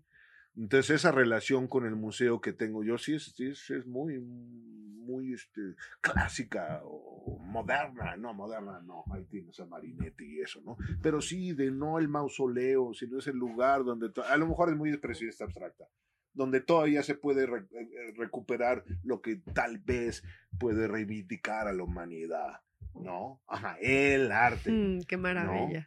Y luego, pues la otra cosa es este, pues, no, o sea, lo- el resto del mundo es el resto del mundo y, y veamos cómo se este, estropean entre sí por, por aburrimiento y por quién sabe qué razón. Sí, por de su- necedad, su manera, digamos. O sea, no, no, no, no los condenemos al aburrimiento nada más porque no hacen lo que hacemos nosotros. No, Supongo claro. que se entretienen. no, sí ¿no? debe ser Tienen sus entretenido matar gente, fantasías. pero no, no, no, Bueno, No. ya estás ok. hablando, ya estás hablando en otros lugares en este momento. Sí, no. Aquí y Pero pero- qué maravilla escucharte. He de este, y que, que- he de decir, ahora que mencioné al señor Sánchez Rull, que me hubiera encantado conocerlo, porque yo todo el tiempo que conviví con Juanito, tu hermano, era para mí, o sea, una, y digo, ¿qué les dio de desayunar? O qué este, o qué a qué se dedicaba tu papá o tu mamá, de dónde les venía esa furia, fuerza, belleza, pero belleza de esta como ácida, ¿no? Esta como este como guacala, qué rico, como que me arde, pero me gusta. Pues el guacala, qué rico era la, pues no sé, España. Eso para mí siempre fue guacala, que rico. Ah, y claro, tu papá llegó aquí e- en el exilio. A los ocho años, y mi mamá también. años. Tu mamá también. A los 20, y en la posguerra. Mm. Yo de eso no supe nada nunca, lo platicamos mucho, ¿verdad? Igual, pero tú te sabes más historias. Que Tú yo, también vienes del exilio, Mariana. Bueno, nos acompaña aquí la gran artista Mariana. ¿Qué te apellidas? Mariana Escribano. También viene. Acá agarra el micrófono. Di algo, di algo sobre zombies. No, no es cierto. No, sobre eso. Que tendrás que venir un día, Mariana, porque tu obra es increíble. ¿eh? Mariana ha dedicado gran parte de su obra a la reflexión sobre el mapa, diríamos, de una cosa así, ¿no? Ya vendrás a contarnos. Sí. Somos colegas del exilio español. Sí, bueno, eso ¿Sí? yo no tengo ninguna noción de eso hasta ahora. Y hasta casi muriendo. O sea, en tu casa no se habló de eso. No. Estaba vetado, prohibido, de la no. última vez que me violaron. No. Claro, O sea, era claro. como- Era de ese tema no se toca porque lo tenemos No, a flor pero de piel y nos pero duele. muy, muy bien manejado. Ajá. Porque no era tampoco decir esto no se toca. No. Simplemente mi mamá me decía cada vez que hacía unos berrinches, gracias. Este, hay peores cosas, hay peores cosas. Claro, nada es Y comparable. luego me di cuenta. Nada es comparable con O sea, nunca me dijo a mí que agarraron a su papá, a mi abuelo, que yo no conocí, y lo metieron en la cárcel 10 años. Y al principio en una cárcel donde no daban de comer. ¿Por qué? Porque era masón y porque publicaba un, un periodiquito, El Popular, ¿no? Y ¿Eso ahí- en qué época? ¿En, el, en los 30 y así? Sí, por ahí. Ajá. Y el caso es que me encontré con cartas que escribí, donde escribí, desde Era donde masón. escribía mi, mi abuelo, que pues dejen en paz, o sea, que él no hizo nada y que eh, esta gente no tiene nada Qué que ver con locos, él. qué fascistas, ¿verdad? Era es- una época muy turbia. no, pues horrible. ¿no? Horrible. Entonces eso no me tocó. Entonces sí, él es como muy extraño. Y nunca lo busqué hasta hace poco que, que fui a España y, y wow, dije, de aquí soy, yo soy moro. ¿Sí la sentiste? andaluz". Sí, bueno, eso me duró ¿De dónde como- era tu familia? como 15 minutos. O sea, ya cuando regresé, pues no era ni siquiera mexicano, era de Tláhuac. Sí, Eso ya no es chilango, San. Lorenzo, no sé qué tipo de chilango se esté gestando ahí, pero ciertamente hay más pigmentación. Hay un montón de haitianos ahí. ¿A poco Y- ahí viven los Pero un haitianos? montón y una Ay, guapísimos y bueno, guapísimas. sí. O sea, fuera de serie, y con estilo y lo que sea. Pues ahora ya tienen hasta peluquería. me gusta. Ah, ya hay peluquería Sí, haitiana. ajá. Wow, se, se hizo la comunidad haitiana. Sí, bueno, es Sí. que sí son seres superiores. No sé cómo le hacen, o sea, Sí. dónde viven, eso no lo sé.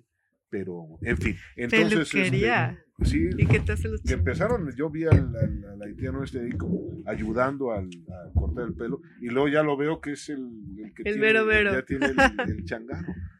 En cuanto me crezca el pelo voy a hacer, voy a ir a que me ponga unas trencitas o algo. que te haga unos dreadlocks. sí. Pero ¿De dónde a- era tu familia entonces? De Almería. Ah, de Almería. Sí, luego Madrid y eso, pero...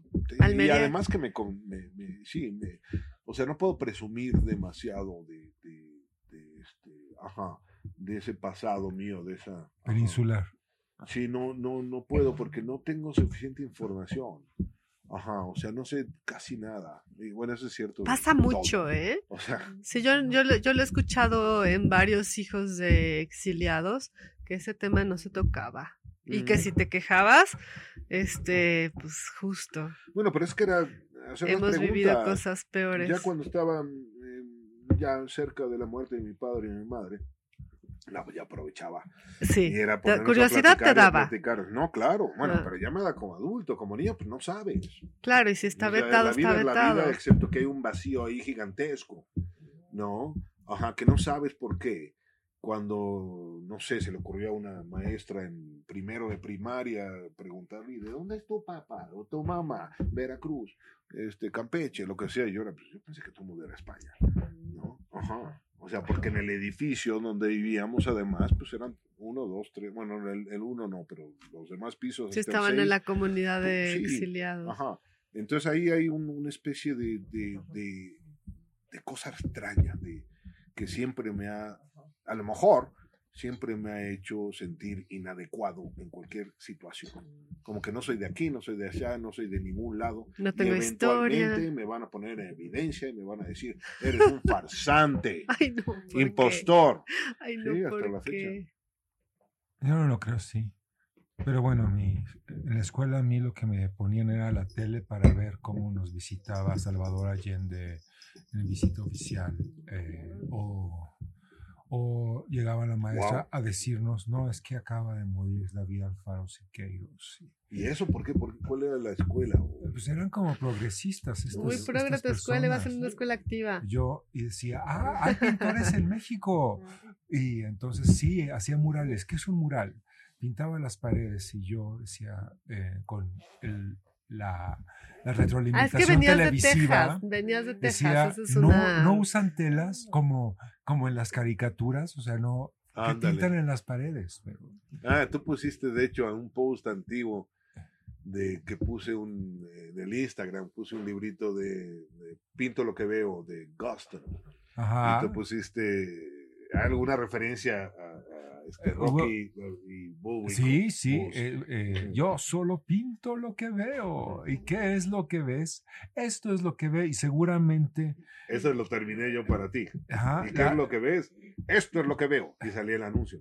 sí, Agarrar la tela así, y luego ya salía. pero seguramente era una referencia a Guston porque eh, Rocky Bullwinkle era como eh, muy cargado políticamente y en muchos, en muchos niveles sem- eh, semánticos. O sea, tú podías ver nada más a, a- a Boris y a Natasha y a Rocky y a Bullwinkle, pero Ay, había eres. toda una cuestión subversiva y eh, eh, desde lo aparentemente inocuo del cartoon. Perfecto, pero no creo que lo supiera Guston. Y tampoco este, Eso es hizo la- eh, Rocky y Bullwinkle. Eso lo acabas de descubrir, Podría yo Pollens. podría investigarlo para decirte, mira, sí o sabes no, que no, no. no, no, porque es, es casi contemporáneo. comprobable. Y, y donde hay una similitud así que da miedo es con Robert Crumb y Philip Guston. Guston Ah. no sabía, pero mira, según Guston, todo venía en cuanto a caricatura concierne de, de y Jeff. Mm, Ese era su modelo. Y yo digo, oye, pero pues esto que mencionas ahorita y luego Crump, que pues estaban sucediendo, no me digas que no te afectaron, ¿no? Crump tampoco lo entiende, porque no entiende nada de arte, ¿no? Él solo hace. Pero- Seguramente. Pero él este, le- sí hizo un, un, un, este, un cómic con estas especie de cabezas testículo Sí. detrás, este, garbanzo, vaya usted a saber con ojo, hablando de ojo, Sí. de Philip Ghost. Sí, el ojo. ¿no? Pero si esa relación no, no era no, no era algo que podía aceptar Philip Guston, ¿no? O sea, podía, o sea, rompió madres, insisto, para, para en, en su estilo Ku Klux Klan, ¿no? Que a mí todavía me tocó estando en la, en la, en la escuela, en, donde estudié eso, iba Pratt Institute, que, que la primera, que esa etapa del trabajo de Guston era como, eh, aquí chapeó. Cuando ese es lo, la- lo genial, ¿no? Además de todo lo, lo que hizo, ¿no? Entonces todavía me tocó esa opinión, ¿no? Entonces Guston, igual que Lowry, con esta cosa de la apropiación, estaba este, bastante ciscado con la posibilidad de que fuera demasiado lejos en su, en su dormir con el enemigo, que era la cultura popular, ¿no? Y de hecho no quería ni siquiera publicar los dibujos de Poor Richard, pobre Ricardo, Ah, que es sí. un portafolio de Nixon, eh, fabuloso. Eso no lo ni siquiera se publicó en vida. No, lo hubieran vetado, ¿no? Lo hubieran censurado Pues era horriblemente. vetado sus pinches cuates. Los colegas eran los que se lo querían comer vivo. Los mismos colegas. qué excepto de historia de este artista, Ajá, ¿eh? Todo el mundo de, de Kooning le dijo a Guston, mira, se trata de ¿En libertad. serio? La esencia de, de lo que hacemos es libertad. eh, La libertad de hacer lo que quieras hacer. ¿No? Eh, Sí, yo pienso que la libertad es un producto gringo esencialmente, que es algo que ellos venden, así como el Milky Way es como freedom, we give freedom, ¿no? No, pues Y Freedom van, Fries, van- ¿no? van a Vietnam y dicen venimos a darles libertad, o van a Corea Claro. y vamos a partir el partido. Únanse a nosotros y serán Pero libres. es paradójico porque sí, estas son figuras de resistencia dentro de un espectro siempre totalitario. De acuerdo. No, claro. Eso es lo que a mí Y me de gusta libertad falsa. de esas figuras. No, eso se malentiende cuando digo Gringolandia es el el mejor este, mm, país, pues más re- del mundo, más representativo de la decadencia por la cual estamos pasando, siempre hemos pasado, pero aquí está ya absurdo. O sea, todo lo hacen mejor. Así de, de masacrar niños No, en las escuelas, mejores, asesinos Sí. seriales. Donald Trump, hombre, ¿dónde existe en otra parte? Eso es un chiste lo que estoy diciendo. Bueno, sí, podrías decirle a alguien en los ochentas, ¿sabes qué? Vengo del futuro y resulta que Donald Trump va a ser presidente. No lo Dos creen. veces, No lo dos creen. veces, ¿no? O sea, No ojalá creen. no. Ahora sí que Están todavía, están todavía queriendo venderlo ¿Ya como producto otra vez. Pero bueno. Oigan, vamos si, si Hablando- quieren a la de siguiente la- rola. Bueno, sí, vamos a la, a la siguiente rola. ¿Sabes en qué novela están referenciados Moot y Jeff? Es- Incluso tienen un Es diálogo. una No. trivia. En el Finnegan's Wake ¿De de verdad? James Joyce, sí. Wow. Bueno, A ver si me pasas ese cachito, porque para que lo encuentre. pero. Ah, es, es wow. fácil de encontrar, es de hecho. Pásame eso por tu WhatsApp. Seguro, Vale. Es seguro. valiosísimo y eso probaría algo más interesante ¿Qué? en cuanto a la relación con la cultura popular desde Goston. Ajá. Porque pues, me está hablando de, la, so- de esto viene después de la super sofisticación de Joyce, que me fascina, me fascina y es también difícil de, de explicar. ¿Ya pusiste otra rola? No, todavía, Vámonos. Ah. todavía no. De una vez, 3, 2, 1, rola. Ah, es la más triste del mundo, pero es preciosa. Apenas es miércoles. Todavía, Apenas es miércoles. Todavía. Apenas. todavía, Toda miércoles. Día. vía, es Vía. miércoles. Día. vía. Es una estación de tren. Chu, chu. ¿Es una estación de metro? Es un día. Es un señor, el hombre que fue jueves. Miércoles. No, es el señor que fue miércoles. Era el señor que fue jueves. Es el ¿no? señor que fue miércoles, el compañero de Robinson Crusoe. ¿Estoy No, confundida? no, ese es viernes. No, era miércoles, ¿no? Como el miércoles es el nuevo domingo. Comencemos. apenas es miércoles. Y bueno, esto, nuestro invitado nos eh, puso una canción que dura dos minutos, ¿no? Y bueno, no la escuchamos porque nada más la escuchan ustedes y supongo que ustedes pensaban que iban a poder ir y regresar, como tampoco lo han hecho aquí nuestro, nuestro invitado y Selva, ¿no? Que están como en algún otro lugar. ¿Qué podremos discutir? Eh, no, no, no. No, no, con que tengamos una última canción. Ah, bueno, estábamos hablando de que Donald Trump parece que, hablando de, de zombies y de presidencias zombies y de, eh, puede, puede reto- retomar, ¿no? Yo tengo, uno luego tiene como esta, esta, esta, esta sensación de, ok, que, que Trump acabe con ellos, ya, que acabe finalmente con ellos.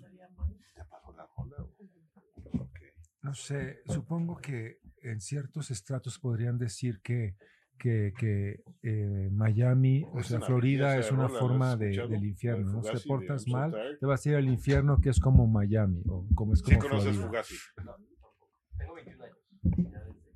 Ay, es hardcore. O sea, ya ni siquiera es psicodelia. No me digas Aquí que está nuestro- que- Nuestro productor hablando con nuestro invitado al respecto de música hardcore. No, y además Fugazi, no creo. Pero, en fin, no que es- esa rola es bastante reciente. ¿eh? Yo, yo estoy más bien escuchando el nuevo disco de Peter Gabriel, ¿qué quieres que te diga? Uy, pues lo siento Hay mucho. nuevo disco. Hay nuevo disco de Peter Gabriel, ¿Qué sí. tal está? Es exactamente igual a los otros. ¿Hasta Pero- Soul o antes? Como Soul. Te Como encandilas, te encandilas con él, lo oyes y tiene eh, eh, mensajes y, Tiene su fuego. y tiene dos, tiene dos versiones, la, la versión oscura y la versión luminosa. ¿De verdad? ¿sí? ¿Cuál te gustó más, Polens? Me gusta más la versión oscura, sí. El dark, dark mix, que le dicen. Pues el Dark Mix era todo. Peter Gabriel. Me gustaba mucho el, el primero y el segundo. El de la que está dentro de un coche con los ojos brillantes y hay gotas de lluvia en el parabrisas. Sí, ese y es luego el el, que está rasgando la, la Ese es el segundo. Ajá. Esos me gustaban, pero pues nada como cuando estaba con Génesis. Y luego pues ya. ¿No has tenido la oportunidad? Hay por ahí en YouTube eh, pietaje de cuando hicieron eh, Lamb, The Lamb Lies Down on Broadway. ¿De ¿no? verdad? Y Me lo armaron, lo armaron, entonces eh, se ve todo, toda la, todo el concierto armado con distintos pedazos. Ah, eso es una joya. Soy fan de ese disco. Ajá, bueno, que son dos. Son dos.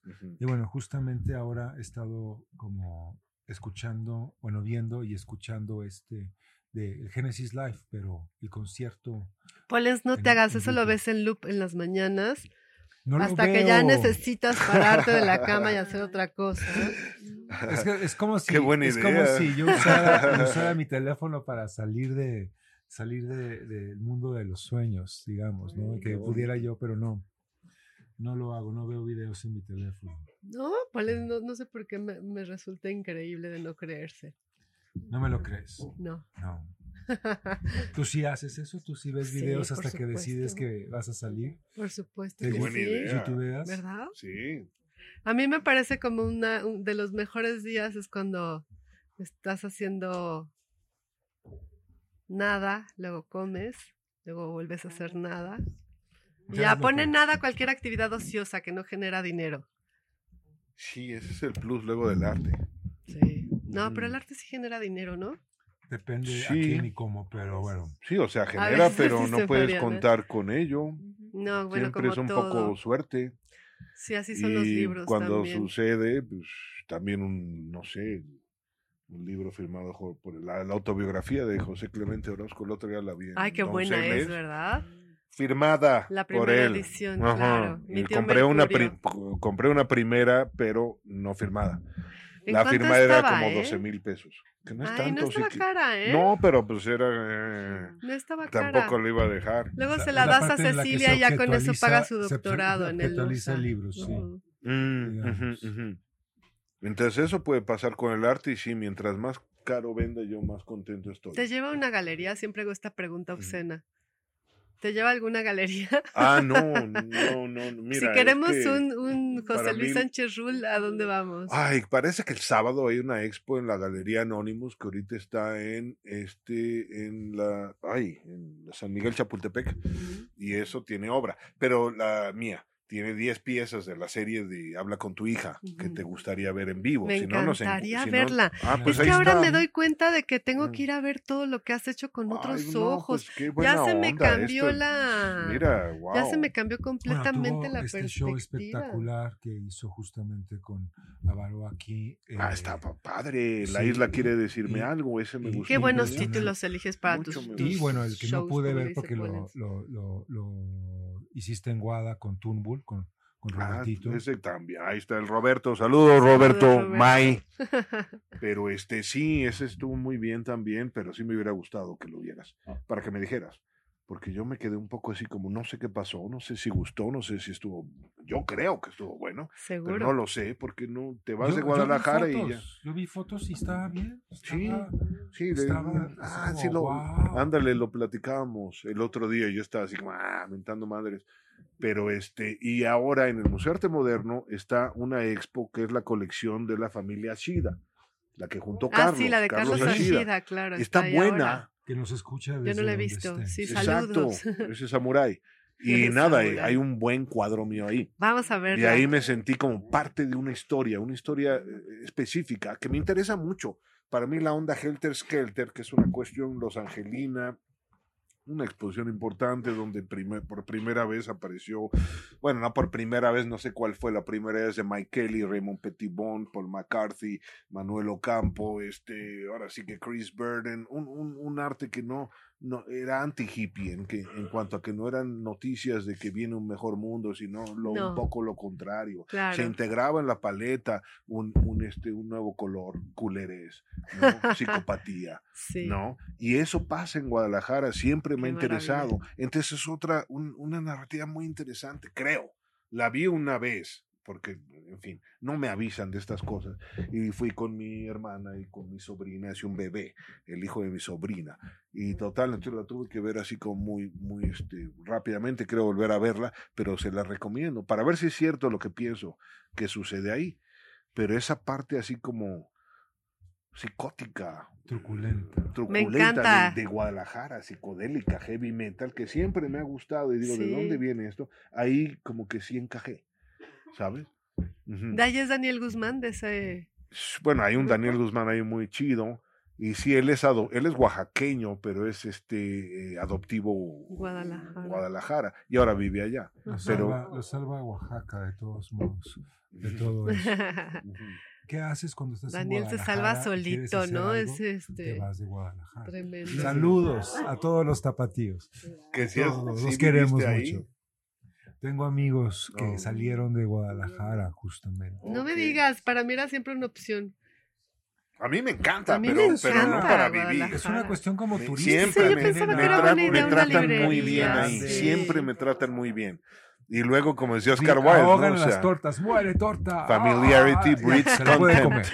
Sí. entonces si ya vives ahí es ya es otra cosa. Claro, tiene esta parte mocha Y Guadalajara. he hecho, y he hecho mocha y lo contrario, ¿ves? También. Lo sí, mo- o claro, sea, tienes por un lado los mochos que van, eh, niños, niñas, adolescentes, de 21 años incluso, que van a este, ¿cómo se llama? A la iglesia los domingos y lo tienen los hot dogs gay. Venga. Ujú, Sí, un hot Sí. dogs gay con el arco iris.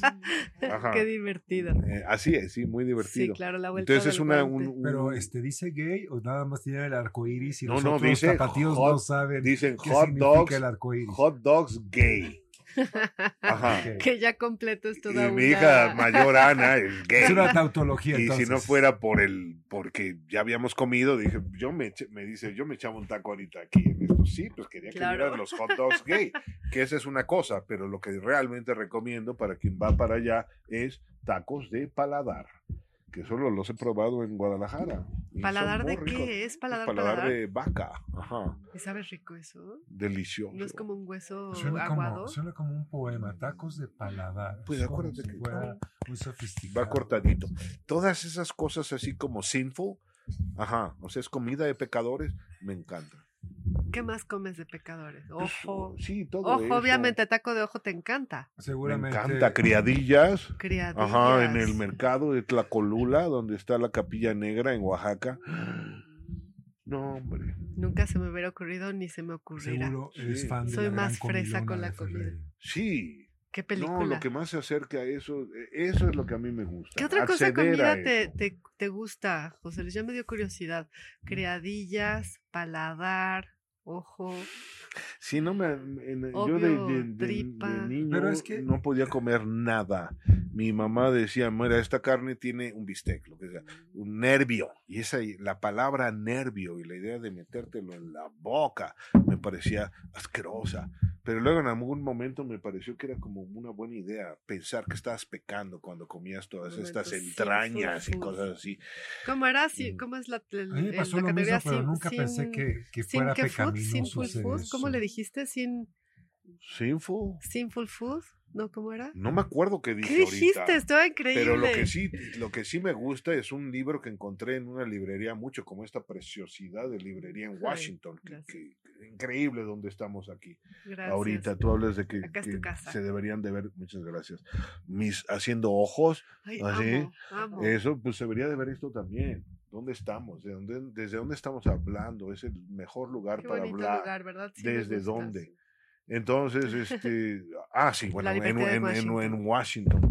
Y yo- ah, sí, encontré un libro que, me- que no compré y me hubiera encantado comprar y se llama Unmentionable Foods. Unmentionable Ajá, food. y era, era, como- recetas para cocinar todas estas este, recetas inmencionables como roadkill. O sea, lo que atropellan. Anda. pum, pum, pum. Y dije, yo quiero hacer un banquete de eso. Anda, Ajá, como quiero hacer un el banquete cocinero, de- el ladrón, de su amante y su esposa. Carne tártara, que lo hemos. Mira, quien es un genio es es Mariana. Ah, eres buena Para la- cocinera, para la Mariana. cocina, Mariana- no, no es buena. Oye, es ya, genio. ¿eh? Tenemos muchos pendientes el día de hoy. Ah, Yo, me yo- quedé yo- con la yo cosa sigo- esta, yo el sigo pan este esperando que me que, me invite a mí también algún día. Oye, pues ya somos varios. Oye, Sinful Food, habla- ¿puedo contar una anécdota horrible? Pero sí, buena? porfa. No, sí, Hablando del amor romántico. horrible de selva. Hablando del amor romántico, es que es, es- este, no, no puedo no evitarlo. Pero mira, resulta que yo tenía un novio, el papá de mis hijas, de hecho. Y entonces éramos novios de la universidad y un día me dice, te voy a invitar a comer a mi casa para que conozcas a mis papás. Pues yo fui. Y entonces la comida era una milanesa, pero sabía sangre, sabía tierra, Oh, era algo raro. Yo estaba ahí con, con los papás de mi novio, me sentía rarísima porque no podía comerla, pero algo lo notó este, la mamá de mi novio, que es mi... Que estaba fiscalizándote, estaba, estaba encima viéndome. de ti, así como escaneándote. Y entonces en ese momento me dijo, no te gustó el corazón, ¿verdad? Me había Órale. dado corazón de res. Mm, ¿No se les hace algo como ritualístico Son también medio raro? Que viene la novia de tu hijo y le ofreces de comer corazón de res. Es Mm. como, es como Es raro, ¿no? Adoro a mi raro, ¿eh? suegra, la adoro porque la, la adoro, sigo en contacto con ella y realmente es de mis personas favoritas en el mundo, pero me dio de comer corazón de res. Es como de... Quiere decir algo. Sí, Ahí hay ¿verdad? algo ahí como de Le di dos nietas brujería. maravillosas, pero... Pero también hay que pensar, por ejemplo, yo, yo igual que, que José Luis. eh, Es una hubo un sinful food, esa es mi, mi más sinful Yo solo filete, ¿no? O bistec. o- Sí. y de Hamburguesa. repente, sí, cuando era niño, pero después Pechuga de descubres pollo. la, la lengua, ¿no? La primera vez que hubo Wow. una lengua en mi casa, No, la hombre, compró es mi padre. Maravilloso. Y yo decía, ¿qué es eso? ¿Por qué? Se ve Una horrible. cosa enorme. Los tacos de lengua la- se ve la lengua. La ahí. otra Pero- cosa de, de Guadalajara, la lengua en salsa verde. La preparación de la lengua requiere tal, eh, tales procesos para suavizarla y, Y siempre que es Eso lo hago, suavecita, sí, ser sí, ¿no? te hago una ¿Tú lengua sabes hacer lengua, José Luis? ¡Ay, qué rico! A mí sí me gusta la lengua de la veracruzana, queda Rica, muy rica. rica. Bueno, tenemos ya pendientes. hay como, ¿eh? hay como velocidades Sí. en la cocina. ¿no? Sí, no, es el lento. Es algo que Este se suavecito. asa y ya. Te lo comes, y sí. esto lo tienes que procesar. Es un ¿no? hecho. Tienes que ir a Si queda durita, no jala la lengua. Tiene que. que- Sí, el chiste es como que sea muy mantequilla. suave. Pero en, en efecto, eso de, de chico, no, yo era. No comía, era muy flaco. No te eh, gustaba no, no comía, ¿no? Y hasta la fecha no te como un huevo frito. No Yo puedo, tampoco. me da asco. A mí también. Ajá. Te entiendo Así, y aunque es lo mejor, ¿verdad? Sí, ¿no? es así no, como una cosa ahí como vulva. y Ay, útero. sí, y que se, der- y que se Ah. confunde con todo Y lo sin demás. embargo es la Uh. mejor manera de comer un huevo, frito por un lado, o sea, todas las Se ve que la textura es muy buena. Yo siempre dije, ¿por qué no me gusta esto que todo el mundo disfruta tanto? ¿Verdad? Sí, yo no, y eso No, así yo como... imposible. Ujú. Es Y eso hablando de, pues. La, mi ex suegra, que ya murió hace mucho tiempo, sí, así me recibió cuando fui a... Con huevos con fritos. huevos Y fritos. tú no me, lo puedes te- con me lo tenía que ¿Te comer. lo comiste? Pues no había de otra.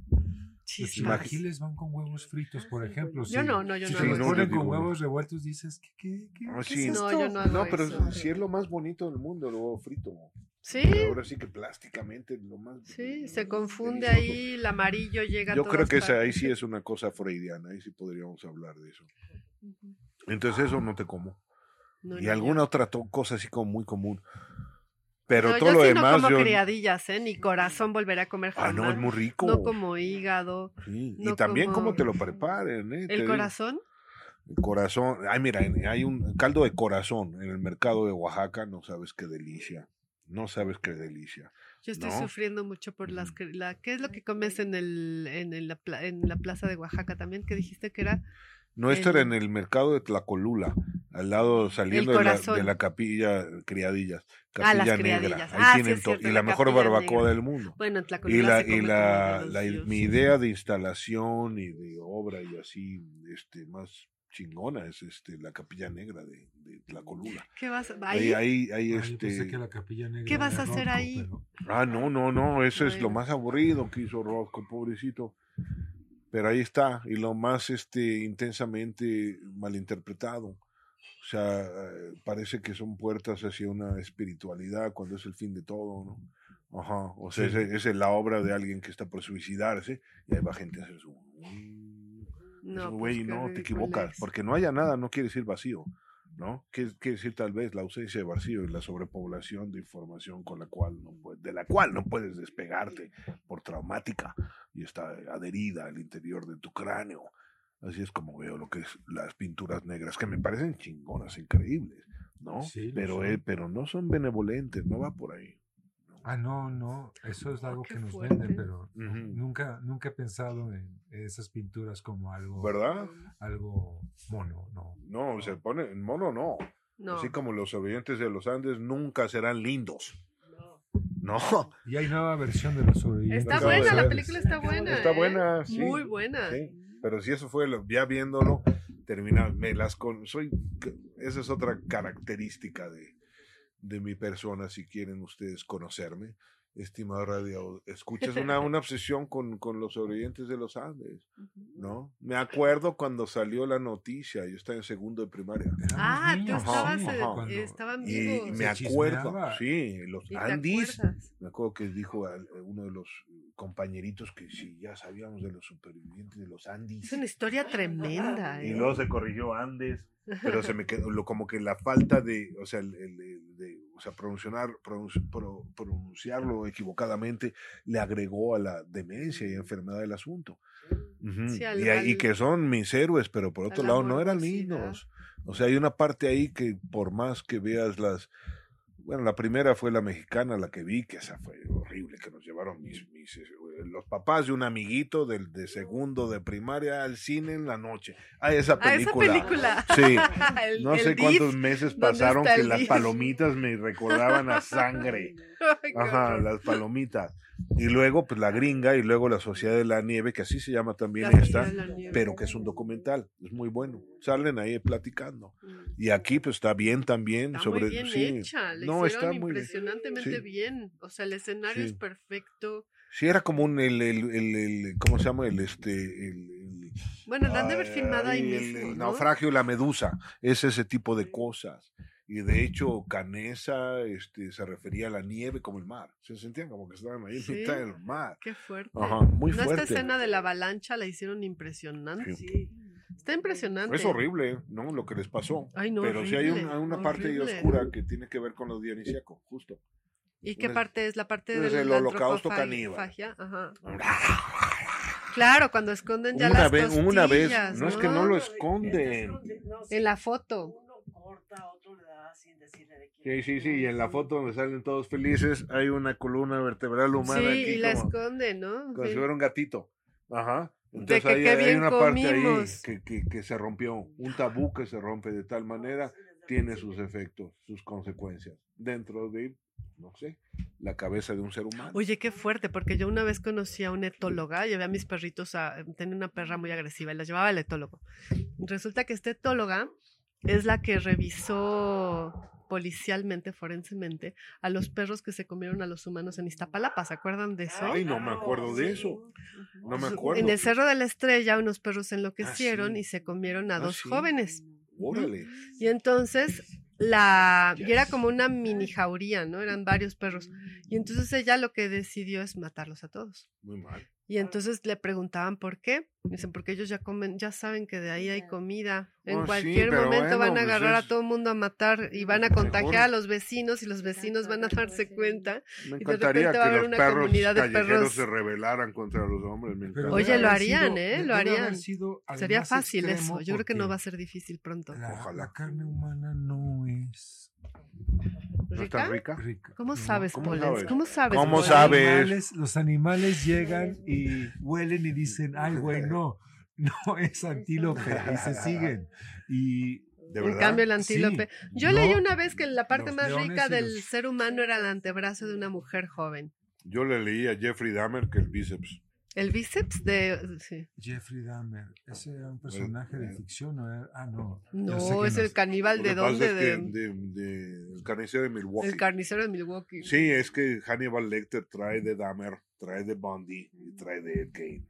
Qué personajón. Un súper personaje, me encanta. Ajá.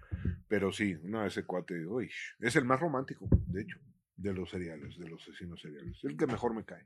¿Por qué es romántico? Porque. Porque conservaba las partes. Tenía su álbum de su álbum de fotos, y así como fotos familiares, pero de partes. ¿no? No, así y de, lo que él Qué rico este bíceps que me comí, lo voy a recordar por siempre en una foto. sí, y quería una relación este, seria, como quien dice, romántica, pero tenía un problema con que estuvieran vivos. Entonces quería su proyecto era la, la producción de un esclavo sexual zombie. Ajá, y por eso hacía todas sus mezclas en las que nunca le salía, pero le daba mucha tristeza que no le saliera, Mm. ¿no? Entonces, eh, Quería sí. tener a, a su comida forever fresca. Sí, lo, Como lo- lo hacen las hormigas estas este, que vimos en Costa Rica. No, los hongos, creo que es un hongo que, ah, que zombi- zombiza al escarabajo, lo mantiene vivo para poder comer y parasitar del durante... Mm, No se muere nunca. No sé por qué me recuerdas los catálogos de herbolaria de Gabriel Orozco de México y Japón que acaban de salir publicados. ¿no? ah, sí, sí. está padre, me gusta mucho lo que hace, digo, es un obvio, pero este, no, no con, ¿cómo vinculas eso con Jeffrey Dahmer? No entiendo. Porque son piezas, son ramas, son, es una Ah, colección de, ándale. de, de, de objetualia, en última instancia, de reflexión. De, Sí, sí. de, de objetos de afecto, qué bonito. para ponerlo en términos deleuzianos. Es Pues- que eso es, ¿ves? Pero lo malo es que en, en- en este, en Gabriel Orozco ciertamente hay una imaginación. Claro, y las plantitas No, son más La obra amigables que los existe en bíceps. un lugar que no, no es este, este, ya sabes, eh, ay, Y bueno, comprobable pues en, el, en cuanto a, a la- el problema con los psicópatas que se parecen mucho a los artistas, por eso me caen bien, ¿sabes? Sí, porque claro, hacen las cosas porque intención. les gusta, por deseo, para ellos mismos, ¿no? No para obtener los votos de no sé qué demonios Miami o algo así, de- e- etcétera, no para chingarse a nadie, excepto a su víctima, ¿verdad? Pero el caso Ay, no es que eh, no hay imaginación. No, ese es el problema. Por eso son monstruosos, porque el ser humano, la, la cualidad del ser humano que yo más admiro y este y me hinco y hasta comulgo frente a ella es la imaginación. No hay imaginación, Mm. ¿no? En el de- ellos ven, bueno, pues te voy a hacer pedazos. Eso se lo puedes decir a una novia, a un novio eh, a la hora de hacer el amor, pero es, es una metáfora. Es una metáfora que existe en este espacio que, que se aísla de los dos cuerpos haciendo el amor, ¿no? Por no decir cogiendo. Aquí es, te voy a hacer pedazos. ¿Dónde está el martillo? ¿Dónde está el, el- el taladro? ¿Dónde está la, la sierra eléctrica? Así no funciona. Entonces carecen de imaginación, sin embargo el deseo existe. Entonces ahí, así no sería el zombie, es un poco también lo mismo, ¿no? Que es bastante más este, redimible que, que alguien como Trump y alguien como, no voy a mencionar más nombres, ¿no? Que es, eh, hombre, ahí hay una, una cosa. se Hay una que- se pulsión, que sí, un poco, incon- un, po- ¿no? un poco Ujú. Este, no incontenible definitivo, porque... Que tan no- es público, sí. Pero pues, ¿qué creen que ya son... Es hora de irnos, sí. Ya me ganaste, Selvo. Yo iba a decir, bueno, con esa idea nos vamos, pero no, ya. No nos- no nos contó- Lástima que se terminó. No nos contó José Luis qué va a hacer pronto, dónde vemos tu obra de pronto, ¿Qué, en qué está, no nos contó. Bueno, nos podemos ver para otro programa porque quedamos Sí, picados. no, es que me gustó mucho este formato porque puedes decir lo que quieras, ¿sabes? Siempre O sí. sea, no tiene que tener demasiado sentido, se puede platicar, se puede olvidar este un punto y, y retomarlo tal vez media hora después. Eh, para eso necesitamos cinco horas. No, No, Bueno, las tres, tendremos que tener, ¿no? Sí, pero es un este, compromiso, me probar encantó el- y, qué, qué trato más espléndido. Ay, no. Me Al contrario, un lujo estuviste. tenerte, una forma increíble de empezar el año Wow. y escucharte. Yo ya había tenido además el este dragón, privilegio. no sabía eso. Ahora sucede año, que este es el año del dragón. Ajá. Así que dragones, prepárense. Prepárense. Ah, Pues 10 de bueno, nos vamos con esta canción. Muchas gracias, José Luis. A ver, pon la de Gracias. de The Watcher. A ver, ¿y cuál más? Ese, pon The Chiselers. Que es una Y maravilla bueno, de rola, ¿eh? de Antes de la música, vamos a dar las gracias a todas las personas que hacen posible este programa, nuestro productor Alejandro Jiménez, al gato Tronquitos que se encarga de tapar la cámara de Instagram a cada rato, a Emanuel que lleva nuestras redes y este y hace que esto viva a través del Instagram. Espero que nos hayan seguido y muchas gracias a Ale que nos mantuvo bebidos e hidratados. Gracias a Mariana por estar acá, a Sofía. Y vámonos, Ricarda. Vámonos, Hasta el próximo. Y, bueno, les Hasta- recuerdo que este programa se transmite en la librería Antonia. Vengan a comer chilaquiles, a tomar café y sobre todo a comprar libros. Antonio Sola 67A. Gracias, José Luis. De nada, Gracias. muchas gracias a ustedes. Apenas es miércoles. Todavía. Apenas es Todavía. Todavía. Todavía. Vía. Día. Vía. Día. Vía. Es una estación de tren. Chu, chu. ¿Es una estación de metro? Es un día. Es un señor, el hombre que fue jueves. Miércoles. No, es el señor que fue miércoles. Era el señor que fue jueves. Es ¿no? el señor que fue miércoles, el compañero de Robinson Crusoe. ¿Estoy No, confundida? no, ese es viernes. No, era miércoles, ¿no? Como el miércoles es el nuevo domingo, Comencemos.